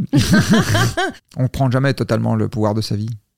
C'est pas vrai ça. On aspire à le prendre. Non, alors. Euh, oui, mais en fait, on finit par trouver l'équilibre, on arrive à le trouver. Je dis pas que je l'ai trouvé, hein, mais l'équilibre, on arrive à le trouver quand on fait la part des choses entre les, ce sur quoi on a de la prise et ce sur quoi on accepte le fatalisme. Euh, donc en gros, euh, il faut devenir fataliste sur ce sur quoi on n'a pas de prise. Euh, et, savoir s'emparer des opportunités qui sont à notre main et, et compatible avec notre système de valeurs. Voilà. Euh, en général, c'est comme ça qu'on arrive à trouver le bonheur. Encore une fois, je ne dis pas que j'y suis arrivé, mais je pense que c'est un peu ça la recette. Très bien, bah, je suis en accord euh, avec ça. Écoutez, pour les personnes qui sont encore là, il y en a encore beaucoup, et qui veulent en savoir plus sur vous, sur ce que vous faites, où est-ce que vous voulez qu'on les redirige? Alors sur ce que je fais, ça n'a pas beaucoup d'intérêt. Euh, sur ce que je raconte, ça en a déjà un peu plus. dans, donc je, je, reviens à ce que je disais, il y a quelques canaux qui me sont propres. Aujourd'hui, c'est la page LinkedIn, euh, donc où j'essaye effectivement de publier un post quotidien. C'est la chaîne YouTube où il y a essentiellement des retranscriptions vidéo euh, de conférences que je peux faire ou de passages médias euh, que je peux avoir. Et du reste, tiens, dans un truc totalement décalé, il n'y a pas très longtemps, j'ai fait une conférence à l'école de guerre où j'ai essayé de m'interroger sur ce que ça pouvait vouloir dire pour des gens qui se préoccupent de défense nationale, de réfléchir changement climatique euh, et euh, énergie. Voilà, donc euh, ça. donc, il y a des conférences comme et ça. Le lien est sur la chaîne YouTube. Bah, la, conférence, la conférence est sur la chaîne YouTube. Super. voilà. Je mettrai ça dans les notes du podcast. Et puis, et puis juste avant, j'avais fait une intervention. Celle-là, elle n'est pas sur la chaîne YouTube, mais j'en avais fait plusieurs de même nature dans, le, dans le monde agricole. voilà, donc je, fais, donc je fais des conférences de temps en temps, donc ça c'est sur la chaîne YouTube. la, la page Facebook, c'est essentiellement des articles de presse qui sont relayés. Bon, c'est des trucs qui sont qui éveillent la curiosité des gens, on va dire, en lien avec le, en lien avec le sujet. Donc ça, c'est des choses. après, il y a des, il y a deux, deux canaux d'information dont je ne peux pas ne pas parler, mais là, il faut bien voir que c'est pas moi, c'est le collectif qui publie, qui s'exprime. Il y a le site internet du Shift Project euh, où on publie tous nos travaux. Euh, voilà. Et il y a également le site de Carbon 4 euh, où on publie énormément de choses qui sont, euh, bien que Carbon 4 soit une société commerciale, potentiellement d'intérêt général. Alors des fois c'est un peu technique parce que c'est des trucs méthodologiques. De temps en temps c'est toujours un tout petit peu technique, mais ça peut être d'intérêt. Par exemple, il n'y a pas très longtemps, on a fait une étude sur l'empreinte carbone du cacao. Vous avez partagé l'article sur LinkedIn d'ailleurs, je crois. Oui, absolument. Ouais. La publication est sur le site de Carbone 4. Euh, voilà, donc de temps en temps, pour les gens qui s'intéressent à, ce genre de sujet, euh, il y a de la production accessible à tous. Hein, on publie beaucoup à Carbone 4. Euh, sur, alors ça, ça, reflète des trucs techniques qu'on a fait avant, mais voilà, c'est des choses qui, c'est des choses qui peuvent être, qui peuvent être utiles. Dans les autres, dans, dans, les gens qui ne sont pas moi. alors, vous avez un, vous avez un collègue qui s'appelle Vince Canté, euh, qui lui justement est un placeur produit défroqué, euh, qui a fait une chaîne qui s'appelle Limit, euh, que je trouve pas mal, qui est sur YouTube. Je ne consulte jamais Twitter. Donc je vais pas. C'est une règle superbe. Non, c'est juste parce que ça. C'est pas bienveillant. Alors, je sais pas si c'est bienveillant ou pas bienveillant, mais je, je, je, je m'y suis pas mis. Voilà, le fait est que je m'y suis pas mis et donc euh, j'y suis pas. Et, bon. et en fait, il y a un fil Twitter qui porte mon nom et en fait, c'est juste les, le reflet de la page Facebook qui porte mon nom. C'est comme ça que ça, c'est comme ça que ça arrive. Mais j'ai un peu, enfin, en, application en fait de ce que je disais tout à l'heure sur accepter de sortir de votre zone de confort. en fait, il y a quelques personnes qui font des choses qui sont dans ma zone de confort et donc euh, voilà, donc je, viens de parler. Et après, en fait, je, fais moi-même l'effort d'essayer d'aller regarder surtout des trucs qui sont ailleurs. Donc je pioche un peu, je picore un peu, j'ai pas de voilà, j'ai pas de chaîne abonnée à laquelle euh, quoi qu'il quoi se passe, je regarde tout ce qui sort. C'est pas. des antennes. Je, fonctionne pas exactement comme ça. Ok, bah, très bien. Merci beaucoup Jean-Marc et puis j'espère à très vite. Et eh ben merci.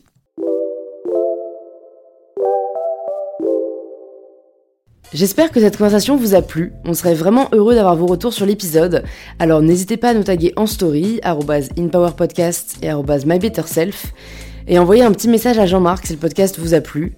Plutôt sur LinkedIn où il est très actif. Je pense que ça lui fera très plaisir. Et si vous cherchez quel épisode écouter ensuite, plus de 250 épisodes sont disponibles gratuitement sur InPower. Vous pouvez vous abonner directement sur la plateforme que vous êtes en train d'utiliser. Je vous dis donc à très vite pour un tout nouvel épisode d'InPower.